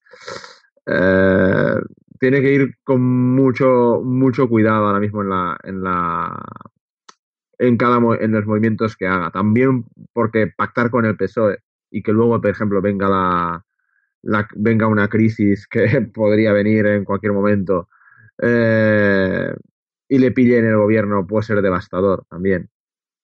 Entonces, em, ¿qué, o sea, ¿qué, qué, posibilidades de cambio de discurso tiene Podemos? Que no sé, es que ya Podemos se ha centrado bastante. es decir, Podemos el cambio lo ha, lo ha hecho más bien hacia acercarse a una posición de más PSOE. Y de hecho, en la medida en que Podemos se acercaba a, un, digamos, a un discurso más parecido, o sea, a una, mm, quiero decir, unas posiciones más PSOE, PSOE se iba acercando a unas posiciones más ciudadanos. O sea, y, lo- y- y ciudadanos a unas posiciones más Vox. Y Vox, o sea, lo que aquí ha habido es un corrimiento global, digamos, hacia, hacia la derecha en todas las... ahora mismo, eh, no sé, eh, realmente el- corrimiento que no, que no corresponden a los votos. O sea, el votante más o menos no, no, no varía demasiado, pero sin embargo sí que hay, eso lo habéis señalado, creo que era Pedro que nos señalaba, la gran influencia de los medios, que ya lo comenté también, y es que realmente cómo han guiado el discurso. Y cómo, por ejemplo, y esto también, y es que lo, lo comentaba, sería un motivo de, de hacer casi una tesis, de cómo una cadena, por ejemplo, como La Sexta, ¿no? orientada, que dícese que es de izquierdas, pero es orientada a un público de izquierdas, pero que realmente lo que hace es ir eh, facilitando ese desplazamiento del- de lo que es el, la centralidad del discurso para hacerlo cada vez más conservador, o más que conservador, más, digamos, stat- pro statu quo, ¿no? Pro establishment, pro régimen, como le queréis llamar. Eh, y esto eh, a Podemos le ha obligado casi, casi a, a unas posiciones más bien tibias, es decir, comentabais la, la República y tal, bueno, Podemos pues no está en eso, o sea, y difícilmente se va a meter porque sabe que es un, una un reventón más y entonces, no sé, yo los veo ahora mismo eh, esperando a ver si cae algo, si pueden realmente coger un buen pacto, como decía Jordi, con, eh, con, con PSOE, bueno, que les den alguna, alguna cuota de poder, eh, pasa que puede ser un regalo envenenado. Y, y ahora mismo, eh, yo soy bastante pesimista, la verdad, o sea, si, os soy sincero, al respecto de lo que, de lo que pueda hacer a la Podemos. Bueno, Chesco, ¿qué, qué nos querías comentar de todo lo que has estado escuchando desde tu última intervención, que hace ya casi una hora? Vamos a ver, eh, para empezar, yo lo que veo aquí es que sois gente de- con una gran, eh, con muy buena fe. Y yo lo que veo aquí en- desde hace mucho tiempo es más, eh, pero además se ha disparado como nunca. Veo mucho más las aspiraciones personales de círculos que gobiernan los partidos que el tacticismo estadista. O sea, eh, no hay estadismo ninguno y el tacticismo es para aspiraciones personales. ¿Cuánto tiempo lleva Pedro Sánchez como presidente en funciones? Porque al fin y al cabo es el presidente en funciones o presidente eh, electo eh, normalmente, ¿qué diferencia hay? Prácticamente ninguna. El Falcon lo puede utilizar exactamente igual y está en la Moncloa. Entonces, lleva ya un año y pico. Podemos, po- podemos ir de elección en elección y es que el señor Pedro Sánchez puede estar en- de presidente en funciones eh, tres y cuatro años tranquilamente, porque la fotografía no va a variar demasiado de lo que tenemos ahora a, a lo que puede haber. Entonces, ¿qué ha hecho el señor Pedro Sánchez? ¿Prorrogar presupuestos? Pues se prorrogan de nuevo. ¿Qué problema va a haber? Ninguno. Entonces, eh, eh, vemos aspiraciones personales en, en el señor. Yo, yo lo veo muy, muy claro lo ha- lo- y lo ha corroborado Juan Carlos Bermejo perfectamente y yo creo que se ve a, a, a cien leguas del señor Rivera. Veo aspiraciones personales más que esta de, Estado al señor Pedro Sánchez. He visto bastantes aspiraciones personales más que de Estado al señor Pablo Iglesias. Por lo tanto, si estas tres fuerzas que tenían que ser un referente eh, no lo han sido, pues podemos tirarnos así un montón de tiempo. Entonces yo lo que veo es que sois con muy buena fe y po- po- posiblemente estéis pecando un poquito de ingenuidad, pero el problema es estar, no el cómo. Entonces, como es el estar sentado en la silla, veo muy factible que el señor Pedro Sánchez diga, pues vamos a otras elecciones y las próximas vamos a otras. Así han estado en otros países y les ha ido exactamente igual. Entonces, ¿qué problema tiene que haber? Yo no veo ninguno. Sinceramente, no veo ninguno. Era como cuando hablábamos del límite de deuda. Mm, Es que al al 100% mm, no se puede llegar. Bueno, pues podemos llegar al 200. Hay países que ya lo sobrepasan. Ah, mm, esto es, es lo Bueno, mismo. el problema es que ahora tiene mucho más difícil formar gobierno que, la- que, eh, en las últimas elecciones. Y a lo mejor de- en los próximos comicios aún lo tendrá más difícil. Vale, pero mientras esté, está. Es que a lo Ese- mejor no está. El, el problema es que a lo mejor no está. Bueno, a- pero a- ¿y quién lo va a poner en simplemente- duda? ¿Quién lo va a poner en duda? ¿Dentro del socialismo? ¿Dentro del Partido Socialista lo van a poner en duda? ¿Cuándo son las Sí, próximas? Sí, pe- sí, perdona, Chesco, eh, si Sí. dejas que acabe Jordi. Sí, Jordi, adelante. No, simplemente es que eh, los resultados pueden darse la vuelta a la tortilla y, y podría perder, podría perder la, la capacidad de formar gobierno. Y Pero cuando, hay- cuando son, perdona, pero es que lo que te pregunto es cuándo, cuándo es las próximas, eh, ahí, se me ha ido, las próximas primarias, por decirlo de alguna manera, del PSOE. No, pero tú estás comentando algo diferente. es- tú estás comentando que él quiere controlar el poder dentro de su partido. Pero Bueno, no, no, no, no, no, no, no, no, no, no, a ver si me explico. Es el estar. A ver, ¿qué le impide al señor Pedro Sánchez de, de ser presidente del gobierno hasta las próximas elecciones? ¿Le impide algo?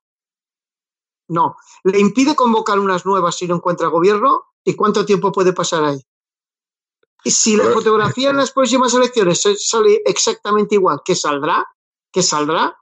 ¿Qué le impide al señor Pedro Sánchez estar en el gobierno hasta las siguientes? Bueno, la respuesta no, no es, o sea, la pregunta no puede no ser retórica.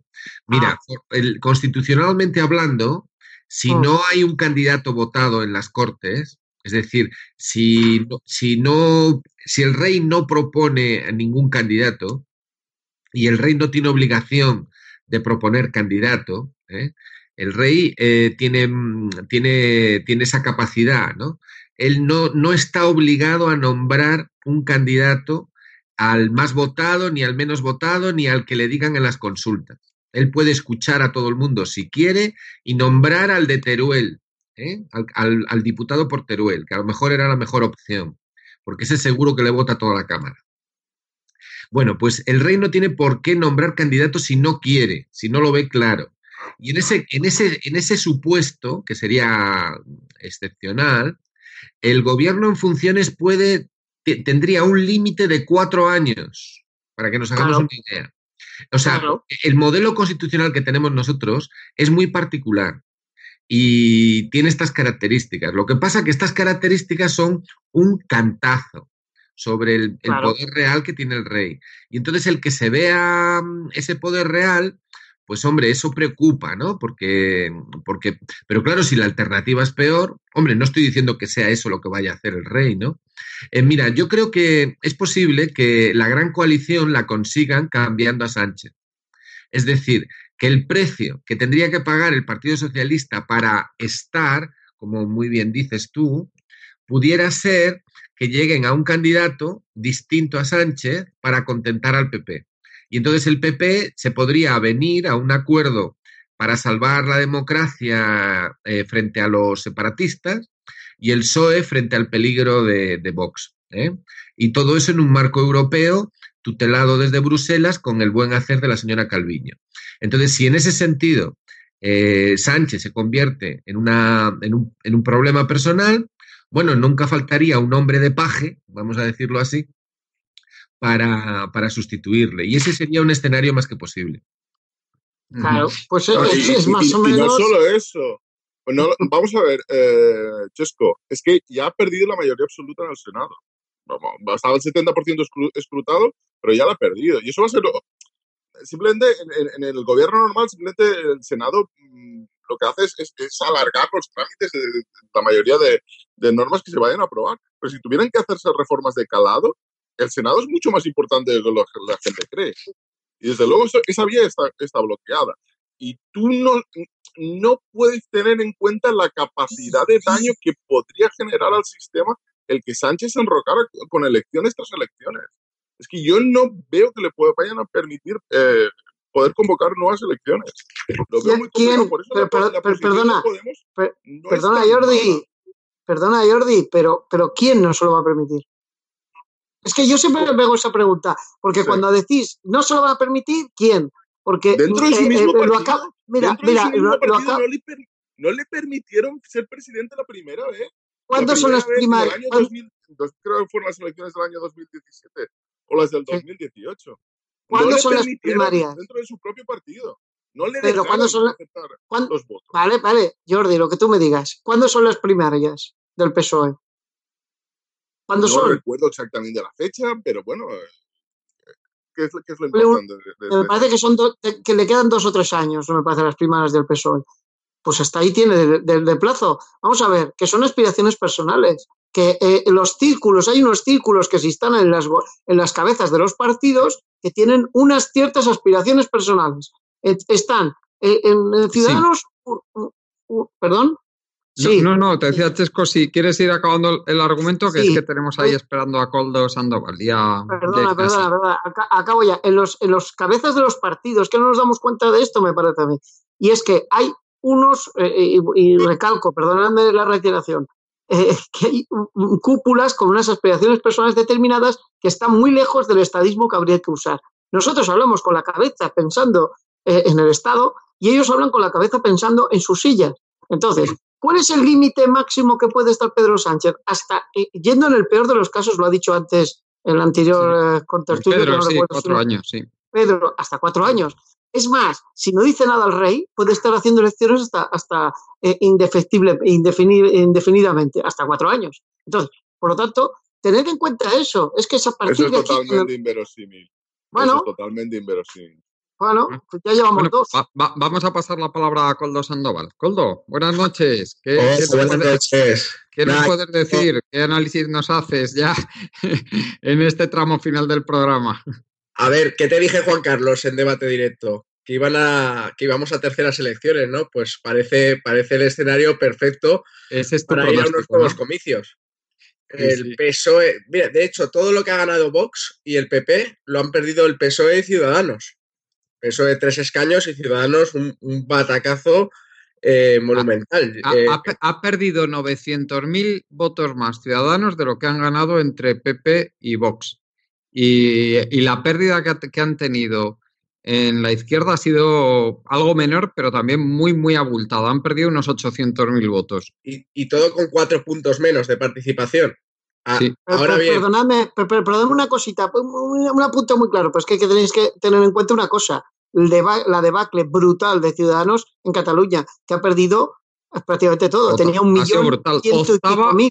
octava fuerza política en Cataluña, Ciudadanos. Claro, es- son los votos que ha perdido Ciudadanos, ha perdido casi un millón de votos. ¿Y qué, qué os ha, qué os ha parecido? Porque han subido todos, menos Esquerra Republicana, han subido todos los partidos nacionalistas eh, periféricos. Incluso ahora acaban de dar un diputado a Coalición por Melilla, que es una escisión de, de Izquierda Unida, que es un partido eh, fundamentalmente donde pues sus sí, militantes son pues de, musulmanes. ¿Qué, qué nos va a parecer? Que el, que, el, que el régimen se está desintegrando, es lo que me parece a mí. Bueno, se está Pero a la, a desintegrando la vista por- de todos. Se está desintegrando por algunas eh, por algunos territorios, pero por otros se refuerza. No, no Eh, pretender- Vox no ha sido primera fuerza sí. política en Murcia, ¿eh? Sí, sí. Y, y eso no es un símbolo, eh, no es también un, un síntoma de la desintegración del régimen, el ascenso de Vox. Eh, Es un- Bueno, es que yo Una- sigo una fuerza que- al PSOE ahí arriba, a los dos, y con bastante diferencia con el tercero, y, y creo que el bipartidismo eh, se refuerza un poco en estas Pero- elecciones. pero, Eh, no a lo mejor en votos o en escaños, pero siguen siendo por- con diferencia los dos partidos más votados.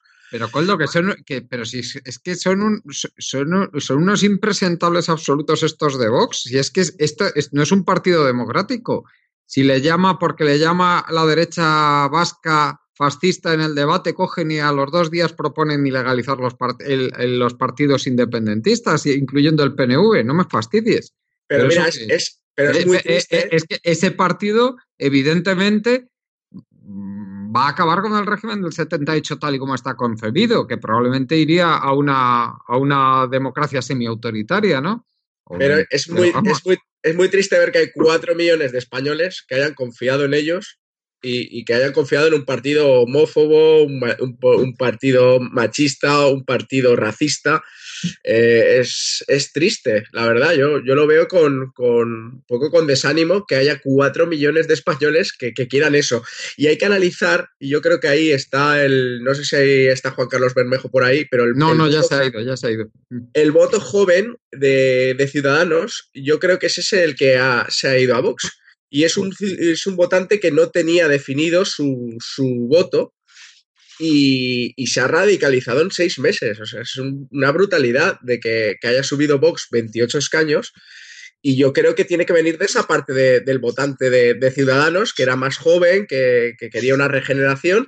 Al ver que esa regeneración no se estaba dando, eh, a, a ha decidido eh, eh, irse pues, a, a un partido como vos, que es un partido mucho más radical que, que lo que es Ciudadanos. Eso es lo que estaba diciendo antes Jordi Yatzer, que el, que, el, que el análisis es ese, que el voto, el discurso antiindependentista, ese, al final, la gente que compraba ese discurso, pues se, se ha ido hacia, hacia Vox.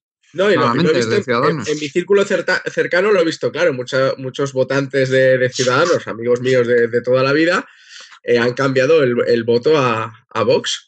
Y, y- y, bueno, no sé si es representativo, evidentemente, es un círculo muy pequeño el que, me estoy refiriendo, pero es la única explicación que le veo yo a la caída de 47 diputados de Ciudadanos y la subida de 28 de Vox. No, no le veo otra explicación que ese votante que aún no estaba completamente definido ha, dicho basta y ha dicho vamos a, por vía por la vía rápida a cortar este independentismo y vamos a defender la unidad de España y vamos a, a- partir de ahora comer rojigualdas y, y, y, pues todas estas barbaridades que proponen, que si la caza, que si los toros, etcétera, etcétera.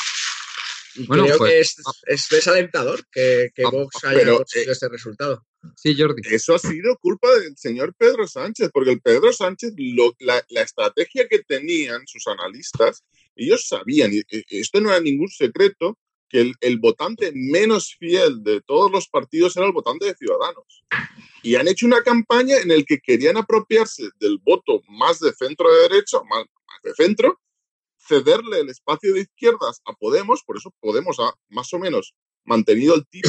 Si uno ve el porcentaje que se ha ido probablemente de Podemos a más país, ah, hubiera quedado prácticamente igual de no, de no ir a las elecciones el partido de Rejón. ¿Y, y qué es lo que ha ocurrido? Que ha, fa- ha fallado en sus cálculos. Pensaban que iban a robar parte de esos, de esos votos de, de Ciudadanos y esos votos de Ciudadanos se han ido a Vox. Esa ha sido la gran diferencia en todo el análisis de, de, de Iván Redondo y de Pedro Sánchez, porque el resto ha, ha sido muy similar a lo que ellos tenían planeado. Pero Jordi, ¿tú crees que en seis meses la forma de pensar de la gente cambia tanto? ¿O no, no será que lo que se ha votado ahora es lo que realmente piensa la gente? Porque yo creo que la gente dice, ¿se ha radicalizado? ¿Se ha radicalizado o ya era radical la, la sociedad española y ahora se ve claramente? Es decir, porque en seis meses la gente no cambia de, de ser eh, super civilizada a ser de Vox, ¿no? O sea, yo creo que más bien la gente ha sido de Vox y ha estado camuflado ese voto en PP y Ciudadanos, pero en el momento que, que la gente se saca las caretas y la gente vota lo que siente, yo creo que estos que estas elecciones reflejan lo que siente buena parte de la sociedad española y cómo es buena parte de la sociedad española. No lo digo con alegría, pero yo creo que es, o sea, yo creo que este resultado refleja más España que el de hace seis meses, sinceramente. Porque es el voto de cierto lo que comentas, es cierto lo que comentas, pero refleja una España que está contra la pared, que se siente sitiada. Es lo que piensa un español que se siente atacado. Y el- la cuestión de Cataluña es la colina en la que el régimen va a morir. Pero es, el- es la colina en la que el régimen va a morir porque es la ciudadanía la que respalda ese tipo de- de- de política. No nace de, de Marte ni, ni viene de, de ningún asteroide. Eh, no, lo, lo más radical que, que- que he oído no se lo he oído a Vox, lo, lo- lo he oído en el Mercadona y en, y en la calle. No Pues se lo he oído a Pascal, se lo he oído a gente normal. Yo también. Y claro, entonces, e- es, esa gente, esa gente no, no está a favor de, de- de la independencia de Cataluña. Ve como un ataque, ve como un ataque todo lo que está pasando ahí. Por eso, cuando eh, decía Pablo Iglesias que eh, España no puede permitirse una Cataluña con un 50% de independentistas, eh, esa no es, la, esa no es, eh, esa no es la, la pregunta o la afirmación. La afirmación es que Cataluña no puede permitirse una España con un 80% de gente en contra del independentismo. Y eso lo que provoca es que sea, un, un- sea un problema que no puede solucionarse. Es un problema que... Pero si eso es una realidad, eso es una realidad, a mi modo, Jordi, que ha pasado siempre. Es que tú lo dices como si, si el independentismo hubiera creado Vox. Yo creo No, que no, Vox no siempre ha creo- estado no, ahí. no, en ha dicho lo contrario, sale, Jordi, No, ha dicho, no, Jordi no ha dicho eso, ¿eh? Así. Mira, sí, eh, el- hace, hace unas semanas estaba leyendo un libro de un viajero inglés por España en el siglo XIX, eh, en el año 1854. Eh, pues el autor eh, contaba más o menos lo que estamos debatiendo en estos momentos. Hablaba del problema catalán, hablaba de un montón de, de, eh, de características nacionales que son iguales que las que podemos debatir en la actualidad. Se han resuelto, no Es que el problema catalán es atávico. Están sí, cronificadas están cronificadas porque no se pueden resolver. Porque no, el, si- el sistema no tiene capacidad para resolverlo. Cuando alguien no tiene ca- capacidad para, cuir- para cuidar su diabetes, la acaba, pues, se, tiene que cronificar. Es una enfermedad crónica. Bueno, Que Claro que es una enfermedad crónica. sí, si me permites, vamos a pasar la palabra a Pedro. Pedro, adelante. Eh, bueno, eh, por reconducir un poco la situación, eh, porque hay algo que me preocupa en esto que estáis diciendo.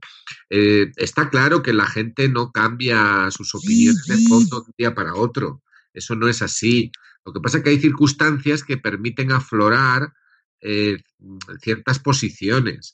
Al fin y al cabo, Vox, de donde procede, es de la escisión del PP.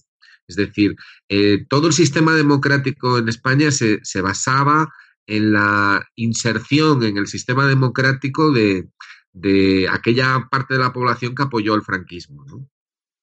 Lo que pasa es que la superestructura de eso eran los dirigentes del Partido Popular y entonces, bueno, pues eso estaba relativamente controlado. Entonces, cuando el sistema entra en crisis, cuando los catalanes, el nacionalismo catalán rompe la baraja y dice que quiere, re- quiere renegociar el contrato de alquiler y rompe los acuerdos que tenían en la transición, pues entonces todo el sistema se desequilibra y no hay forma de, reconducirlo. Entonces, eso afectó a, a la derecha en Cataluña, pero también en toda España. Y entonces, el Vox, a mí lo que me sorprende de Vox es el, el apoyo que ha tenido de los sectores de poder. Eh, es decir, porque ha, ha sido, ha sido auspiciado, ¿no? Eh, pero, pero si ha tenido éxito es porque había una base social, una base social que estaba en la base social del Partido Popular. Y, y eso es lo que me parece preocupante, ¿no? Eh, yo creo que el- el- el- lo que eso que llamamos bloqueo consiste en que la gobernabilidad normal del Estado no puede funcionar en las Cortes porque no hay con quién establecer las alianzas. Es decir, al, al faltar eh, complicidades en el ámbito nacionalista, el bipartidismo no puede funcionar. Y si no hay mayoría absoluta, y no hay mayoría absoluta. Entonces, ni la va a haber porque se ha producido una, una proliferación de partidos y fuerzas, ¿no? Porque el sistema, bueno, tiene unas ciertas características, es un sistema que a- a- aúna eh, factores proporcionales con factores de corrección. Entonces, mm, hay pluralidad. Entonces, esa pluralidad no es admitida por el sistema. Entonces, el sistema puede, puede colapsar. Y colapsar no significa que pierdan el poder los que lo tienen, sino que la forma de ejercer el poder sea mm, con mayor represión que con mayor persuasión. Y esa es la gravedad del asunto. Si a esto le sumas eh, el temporal económico que puede venir y los desafíos que tenemos delante, pues entonces el resultado es muy malo. Por eso hablamos de la necesidad de, de plantear alternativas, alternativas que pudieran calar entre una masa de la población si se les plantea, cosa que ahora no ocurre. Es decir, ahora lo que se están planteando son reformas, eh, pero mm, reformas que mm, responden a lo mejor muchas veces a planteamientos eh, mm, cortos, no, no estadistas. Entonces, no se trata de que nosotros aquí pensemos como estadistas y, y que los otros simplemente están por la cuestión personal. Pedro, no es eso, Pedro, no es eso. Pedro, la realidad del país es que está dividido en todos los ejes. Sí, de forma sí. radical. Esa es la realidad social. Aunque haya unos políticos que representen eso, la realidad social de cómo la mentalidad de la gente de la calle ve las cosas es radicalmente opuesto. Como tú vas a Barcelona a un bar y hay un independentista y hay uno de Vox. Ven la realidad opuestamente. Y si coges uno de Podemos con uno de Vox, ven la realidad opuesta. Y esto es la sociedad española, que es una sociedad absolutamente polarizada. A, Bueno. a todos los niveles. Bueno, pues yo, pues ante ese problema que tú muy bien relatas, yo lo que planteo es eh, que, que la cuestión es, bien, ¿hay algún discurso que sea integrador? ¿Hay algo que, que dé esperanza a unos y a otros? Es decir, ¿hay algo que pueda quitar el miedo? Porque cuando en un sistema se instala el miedo y la, y la sensación de, de- de rechazo y de... Y cuando ese, cuando ese tipo de dinámicas de división se instalan, eso se vuelve muy peligroso. Entonces, la pregunta Pues- es, ¿hay, hay Pues algún como no sea el discurso país integrador? el partido de Rejón, como no sea el Ya no, partido hay, de Rejón, ya que no hay ahora- nada, ya no hay nada, se ha acabado. Es así de fácil y así de duro, pero aquí ya no hay nada. Como Bueno, suena, Bueno, Que no hay- va- que no hay un discurso integrador. Vamos a, vamos Bueno, a el- pasar la. Que no- nos ha pedido la palabra Víctor García. Adelante, Víctor. Sí. Sí, Víctor. Sí, sí, sí, perdón. Em, a ver, yo es que comentáis efectivamente el tema de, esta la polarización. Yo hace tiempo que es una cosa que llevo viendo hace tiempo, pero es que realmente mm, diría que es que cada vez va más y es- eso es entrado en un círculo vicioso que ya no creo que tenga, o sea, ¿sabes? Eso que hay un punto en el que ya no puede revertirse. Yo creo que España, eso ya lo ha pasado. Me da la impresión de que, además es una polarización que además, como agravante encima, es, está también territorializada. Eso quiere decir que eh, tienes la polarización a nivel social, pero también la tienes a nivel territorial. Y, eh, digamos, cada cosa, se, se dice mucho, Vox alimenta el independentismo eh, y el independentismo alimenta a Vox. Bueno, ya no sabes, hay un momento en que ya se pierde qué alimenta qué, porque es como una, es como un refuerzo positivo constante, ¿no? Entonces esto no, no puede sino continuar, bajo mi punto de vista, tal y como está la cosa ahora mismo. Es que además, es que esto se ve, el- la gobernabilidad de España ha sido, digamos, eh, bloqueada, eh, estancada, por una cosa también que, bueno, siempre se comenta, ¿no? Pero que es que al final es una obviedad. El, voto catalán ha dejado de ser, eh, de servir, pero por varios motivos. Uno es que, por ejemplo, una cosa que ya se ve desde el 28 de abril y que en esta se ha reforzado, es que ya no hay voto dual. O sea, en Cataluña antes había un voto dual. La gente te votaba nacionalista o, bueno, digamos un partido más catalán eh, en las catalanas y luego en las generales te votaba PSOE. Luego empezaron a pasar a votar Podemos. Pero es que ahora ya ni eso. Ahora ¿quién gana en Cataluña? Gana Esquerra. Eh, y prácticamente, el, digamos, si, si uno mira los, el porcentaje de, vamos, de voto a las, a las fuerzas independentistas en las generales, está convergiendo y acercándose al nivel al que alcanzan en las autonómicas, que siempre se considera como eh, las elecciones en las que el independentismo, por decirlo así, eh, pues tiene el mejor resultado. Pues, hombre, es que prácticamente ya están casi, casi, ¿sabes? O sea, y esto es, eso es cosa de las últimas dos elecciones, esta y la de. Porque si miras antes, eh, en, en, en, Cataluña ganaba Podemos en las generales, y antes de eso ganaba PSOE. Entonces, eh, claro, es que eso ya se ha perdido, y es que ya se ha perdido además, da la impresión de que, de que no tiene vuelta atrás, y que además de eso, los partidos como Esquerra o lo que era, digamos, la antigua convergencia, ahora pues Junts Cat, este tipo de partidos que antes podían hacer de bisagra, eh, ahora con la, con la situación judicial que han metido en Cataluña, es que es muy complicado, es que claro, es que no puedes hablar con ellos y decir, te van a decir, bueno, eh, por lo menos arreglemos lo de los presos, ¿no? Y ya es como, ya no se puede hablar. Es que pues como ya se han, se han generado unas, unas barreras, digamos, que, eh, son eh, muy, muy insalvables. Y en ese sentido, yo, por ejemplo, cuando empezaba la, la, campaña, bueno, antes de.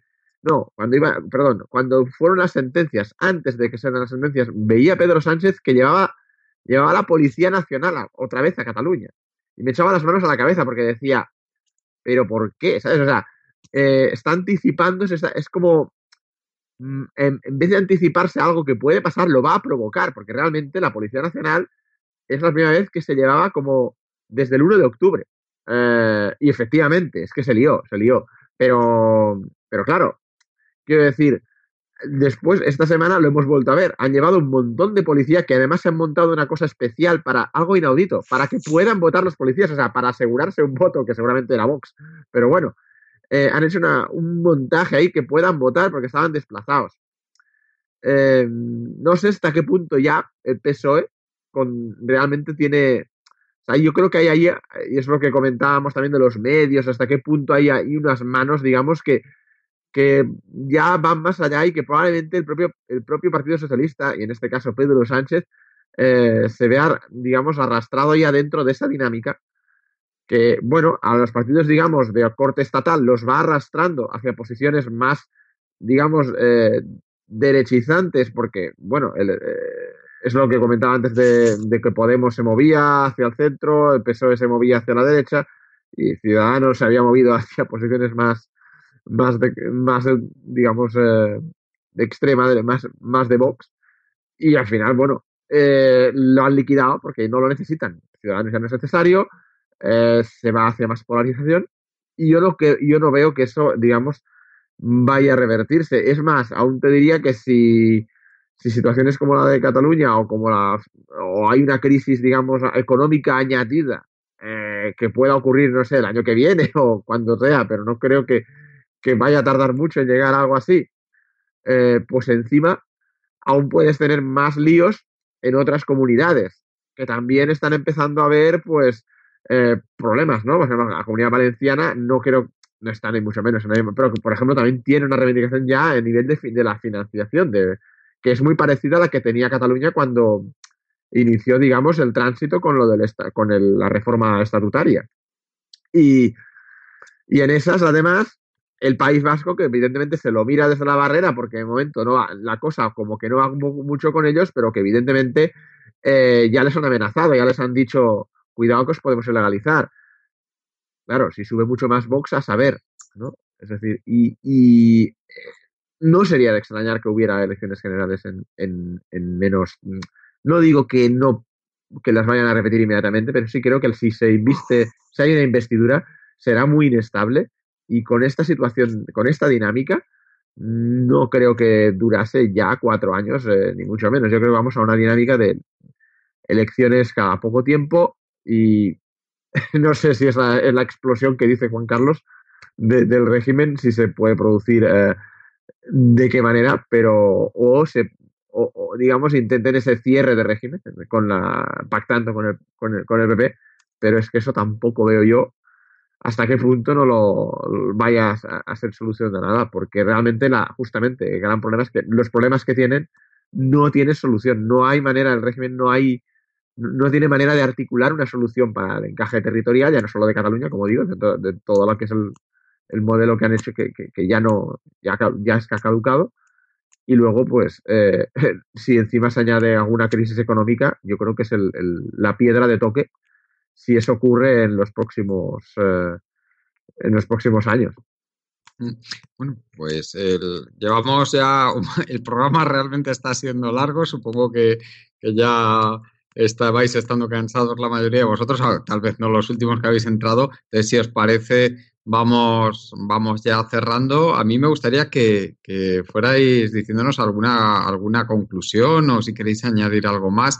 Eh, Jordi, yo, yo creo que puede ser muy interesante que nos digas qué, pronóstico haces tú sobre lo que podemos ver eh, para los próximos meses o si quieres a más largo plazo, pues también, si quieres mojarte con ello.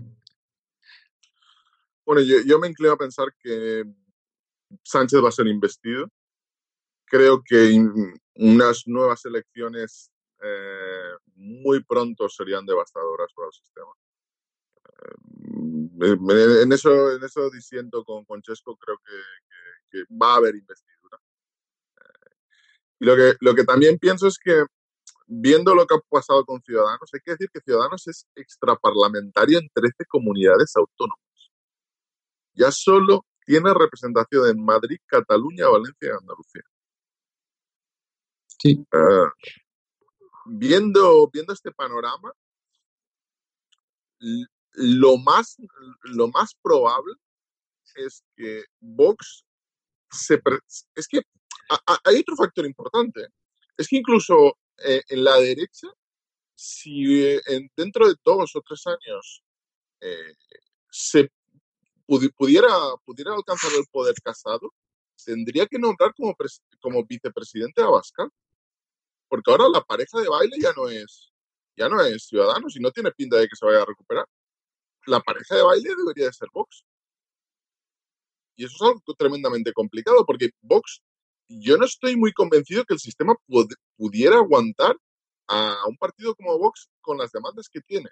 O bien lo acaba domesticando, asimilándolo y que renuncie a la gran mayoría de sus propuestas, porque de Vox hay que leer eh, las bajadas de impuestos que, son totalmente imposibles que propone, lo que las propuestas que tiene respecto a las autonomías, etcétera, etcétera. El, sistema no, no, no, no puede no puede deglutir a, a alguien como, como Vox, lo tendría que domesticar primero. Entonces, eh, la, lo más probable en todo este escenario es que tenga que ser Pedro Sánchez el, el presidente de este país. Sí. Bueno, eh, Pedro, ¿qué, qué nos puedes decir ya si quieres para, para ir finalizando Acabar. el programa? Sí, bueno, yo creo que lo que tenemos delante es una larga agonía, eh, que puede ser muy larga. Eh, no va a haber una gobernabilidad normal, eso se ha acabado. Eh, no veo muy probable, bueno, veo imposible cualquier acuerdo de gobernabilidad hacia la izquierda y nacionalistas. Eso está eh, fuera de los parámetros físicos de este universo en el que estamos. Eh, entonces, la, el peligro de una mayoría mm, del, tripartito de derechas no existe porque no les dan los números. Eso es una buena noticia dentro de lo malo. Entonces, la única solución que tienen es un acuerdo de investidura o una coalición, yo me inclino más por un acuerdo de investidura entre el PP y el PSOE, que, que les generará muchos problemas, mm, que no es la solución que ellos quisieran, pero que se van a ver abocados a eso. Entonces, en ese hipotético acuerdo que yo creo que va a ser el que la lógica del sistema dicta, pues puede haber varios escenarios. Un escenario, bueno, habrá un escenario básicamente, que sería un gobierno que estaría inerme ante cualquier propuesta de recortes que venga de la Unión Europea, es decir, sería un, gobierno que no tendría ni la voluntad, ni, la, ni los principios, ni, ni ningún deseo de oponerse a las políticas de recortes que pueda imponer la Unión Europea. Eh, sería un gobierno, pues eso, completamente en manos de los poderes transnacionales, con lo cual eh, lo que provocaría sería eh, mayor sufrimiento social, un desgaste brutal de la, del nivel de vida, etcétera. Y luego una capacidad nula para resolver pacíficamente la situación en Cataluña, eh, lo cual significa que, que la respuesta sería más represión, más represión en Cataluña, más represión a la, al malestar social que se pueda dar, y todo eso combinado con una presencia muy importante de la extrema derecha en la calle y en las instituciones. Ese es el panorama que tenemos ante nosotros.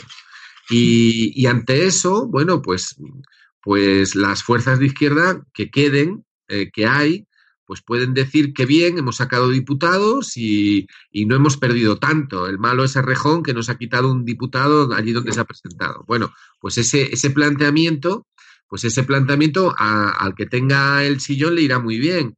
Pero la, uno de los elementos de desgracia en este asunto es que no parece que en la izquierda haya, en la dirección actual, eh, gentes o propuestas de hacer una formulación alternativa al régimen que pudiera eh, sacarle voto a un electorado democrático hipotético en la base del PSOE, que existe, yo creo que existe, eh, y que plantee las cosas en clave de integración del país. Es decir, que procure eh, embarcar al país entero en un proyecto de integración que fracture, o sea, que, que, suture las heridas, las fracturas que están creciendo.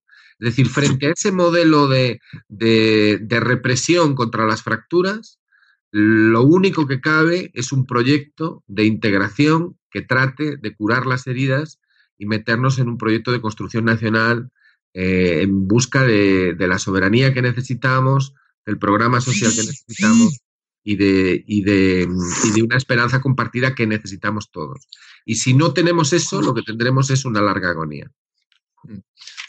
Pues Chesco, adelante. Si nos quieres decir algo para terminar.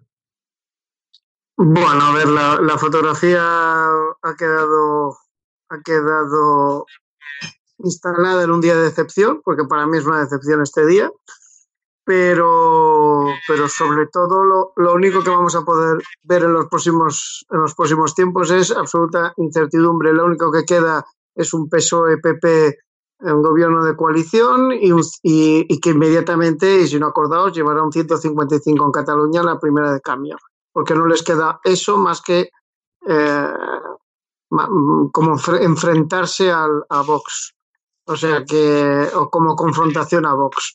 Entonces, eh, eso es lo que queda, no hay más. Eh, el- y le queda a este régimen, mm, está íntimamente unido a la Unión Europea. Le queda lo que el BCE y la Merkel quieren la- dejar de pasta.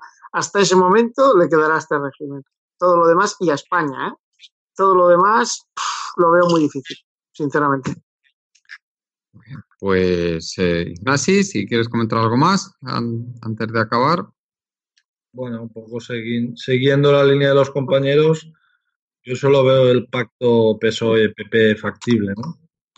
Creo que me da la sensación de que la cosa va a ir por allí, porque no hay, no hay otra cosa. En la regla de juego actual y tal como es la sociedad española, Espa- creo, creo, me pongo la medallita, pero que yo lo dije, que, España era ingobernable y que siempre mandaría al PSOE.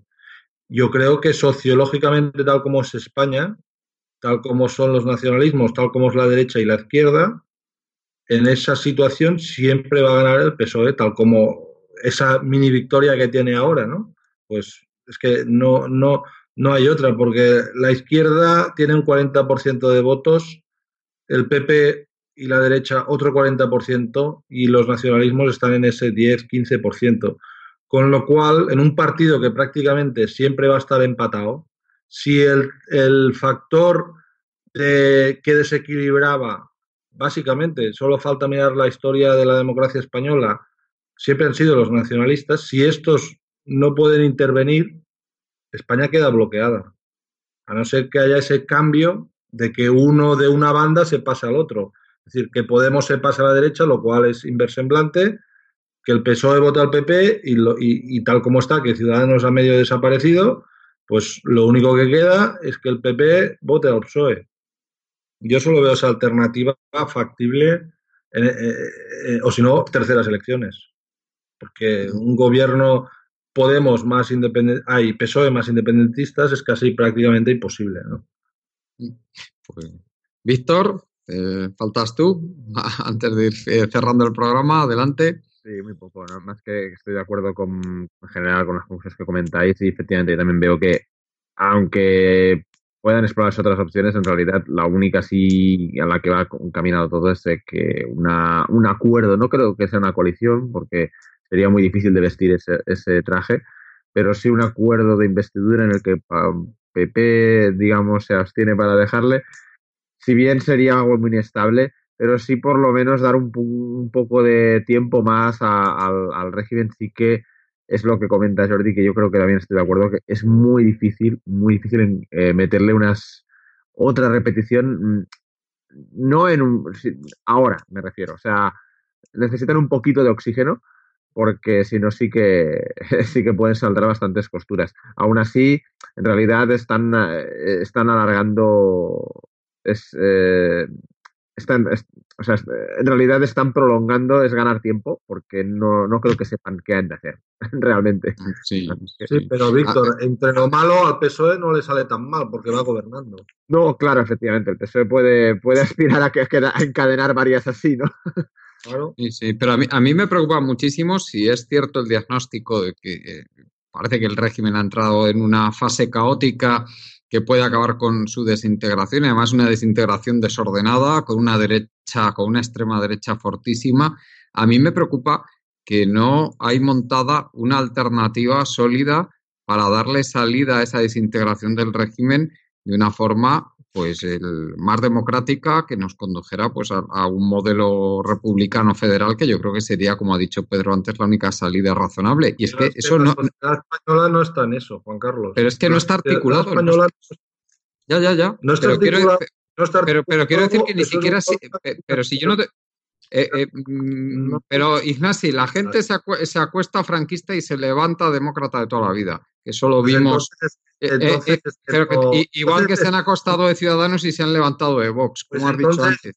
Pero, Pero- eso es una definición de una sociedad que no está preparada Pero- para una república. No, pero yo lo que te quiero decir es que si no existe esa alternativa montada, una alternativa sólida y una alternativa que sea conocida por la gente y con un programa coherente, y el- desde luego corremos un grave riesgo de que lo que salga de la desintegración del régimen sea un sistema sem- semiautoritario, pues yo qué sé, similar a lo que puede ser, por ejemplo, Turquía. Y desde luego sería. eh, o Hungría, ahora mismo. Yo- sería una yo- cosa yo eso- aterradora eso. Yo, eso de la desintegración del régimen tampoco lo veo. ¿eh? O sea, Bueno, ojalá no me equivoque. No, no, no, hay, no. re- no hay desintegración. Antes de eso nombran- Perdón. ¿Eh?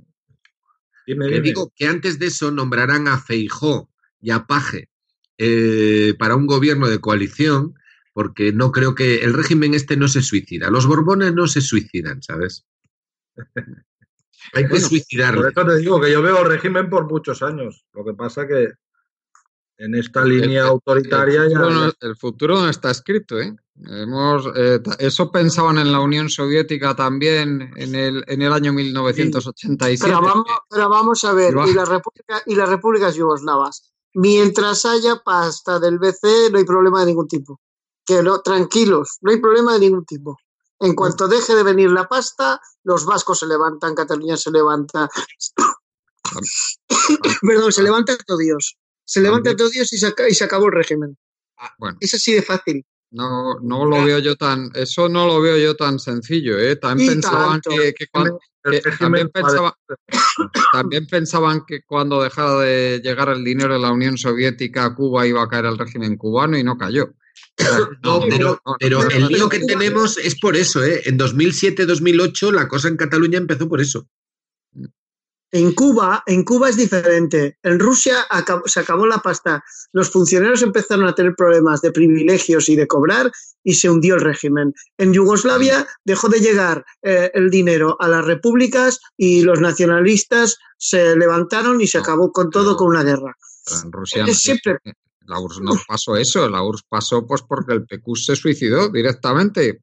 Estaba ahí y decidió, su- y decidió suicidarse, lo que decía Pedro que no va a hacer la- precisamente el Borbón. Perdona, perdona, Juan Carlos, perdona, Juan Carlos. En la URSS están en, un estado en quiebra absoluta porque es no solo la guerra espacial, la guerra espacial, la guerra militar, Bueno, no. Estados Unidos entraron en una guerra, en, en una guerra incluso de divisas y económica brutal y acabaron eh, Bueno, por no- los suelos. No, no nos vamos a meter ahora a hablar de eso, porque desde luego más ruina que la que tenían después de acabar la guerra civil contra los rusos blancos no creo que tuvieran en el, año, supuesto. 80 en, en el año 91. Pero bueno, vamos a... Si, Vamos si el establishment de verdad quisiera a corto plazo eh, estabilizar este país, si fuera, si la gente que maneja los hilos, que, que no, no es exact- no es el IBEX 35, son son la gente que, que tiene el poder en los medios, la gente que tiene sobre el, poder sobre los que manejan esos medios.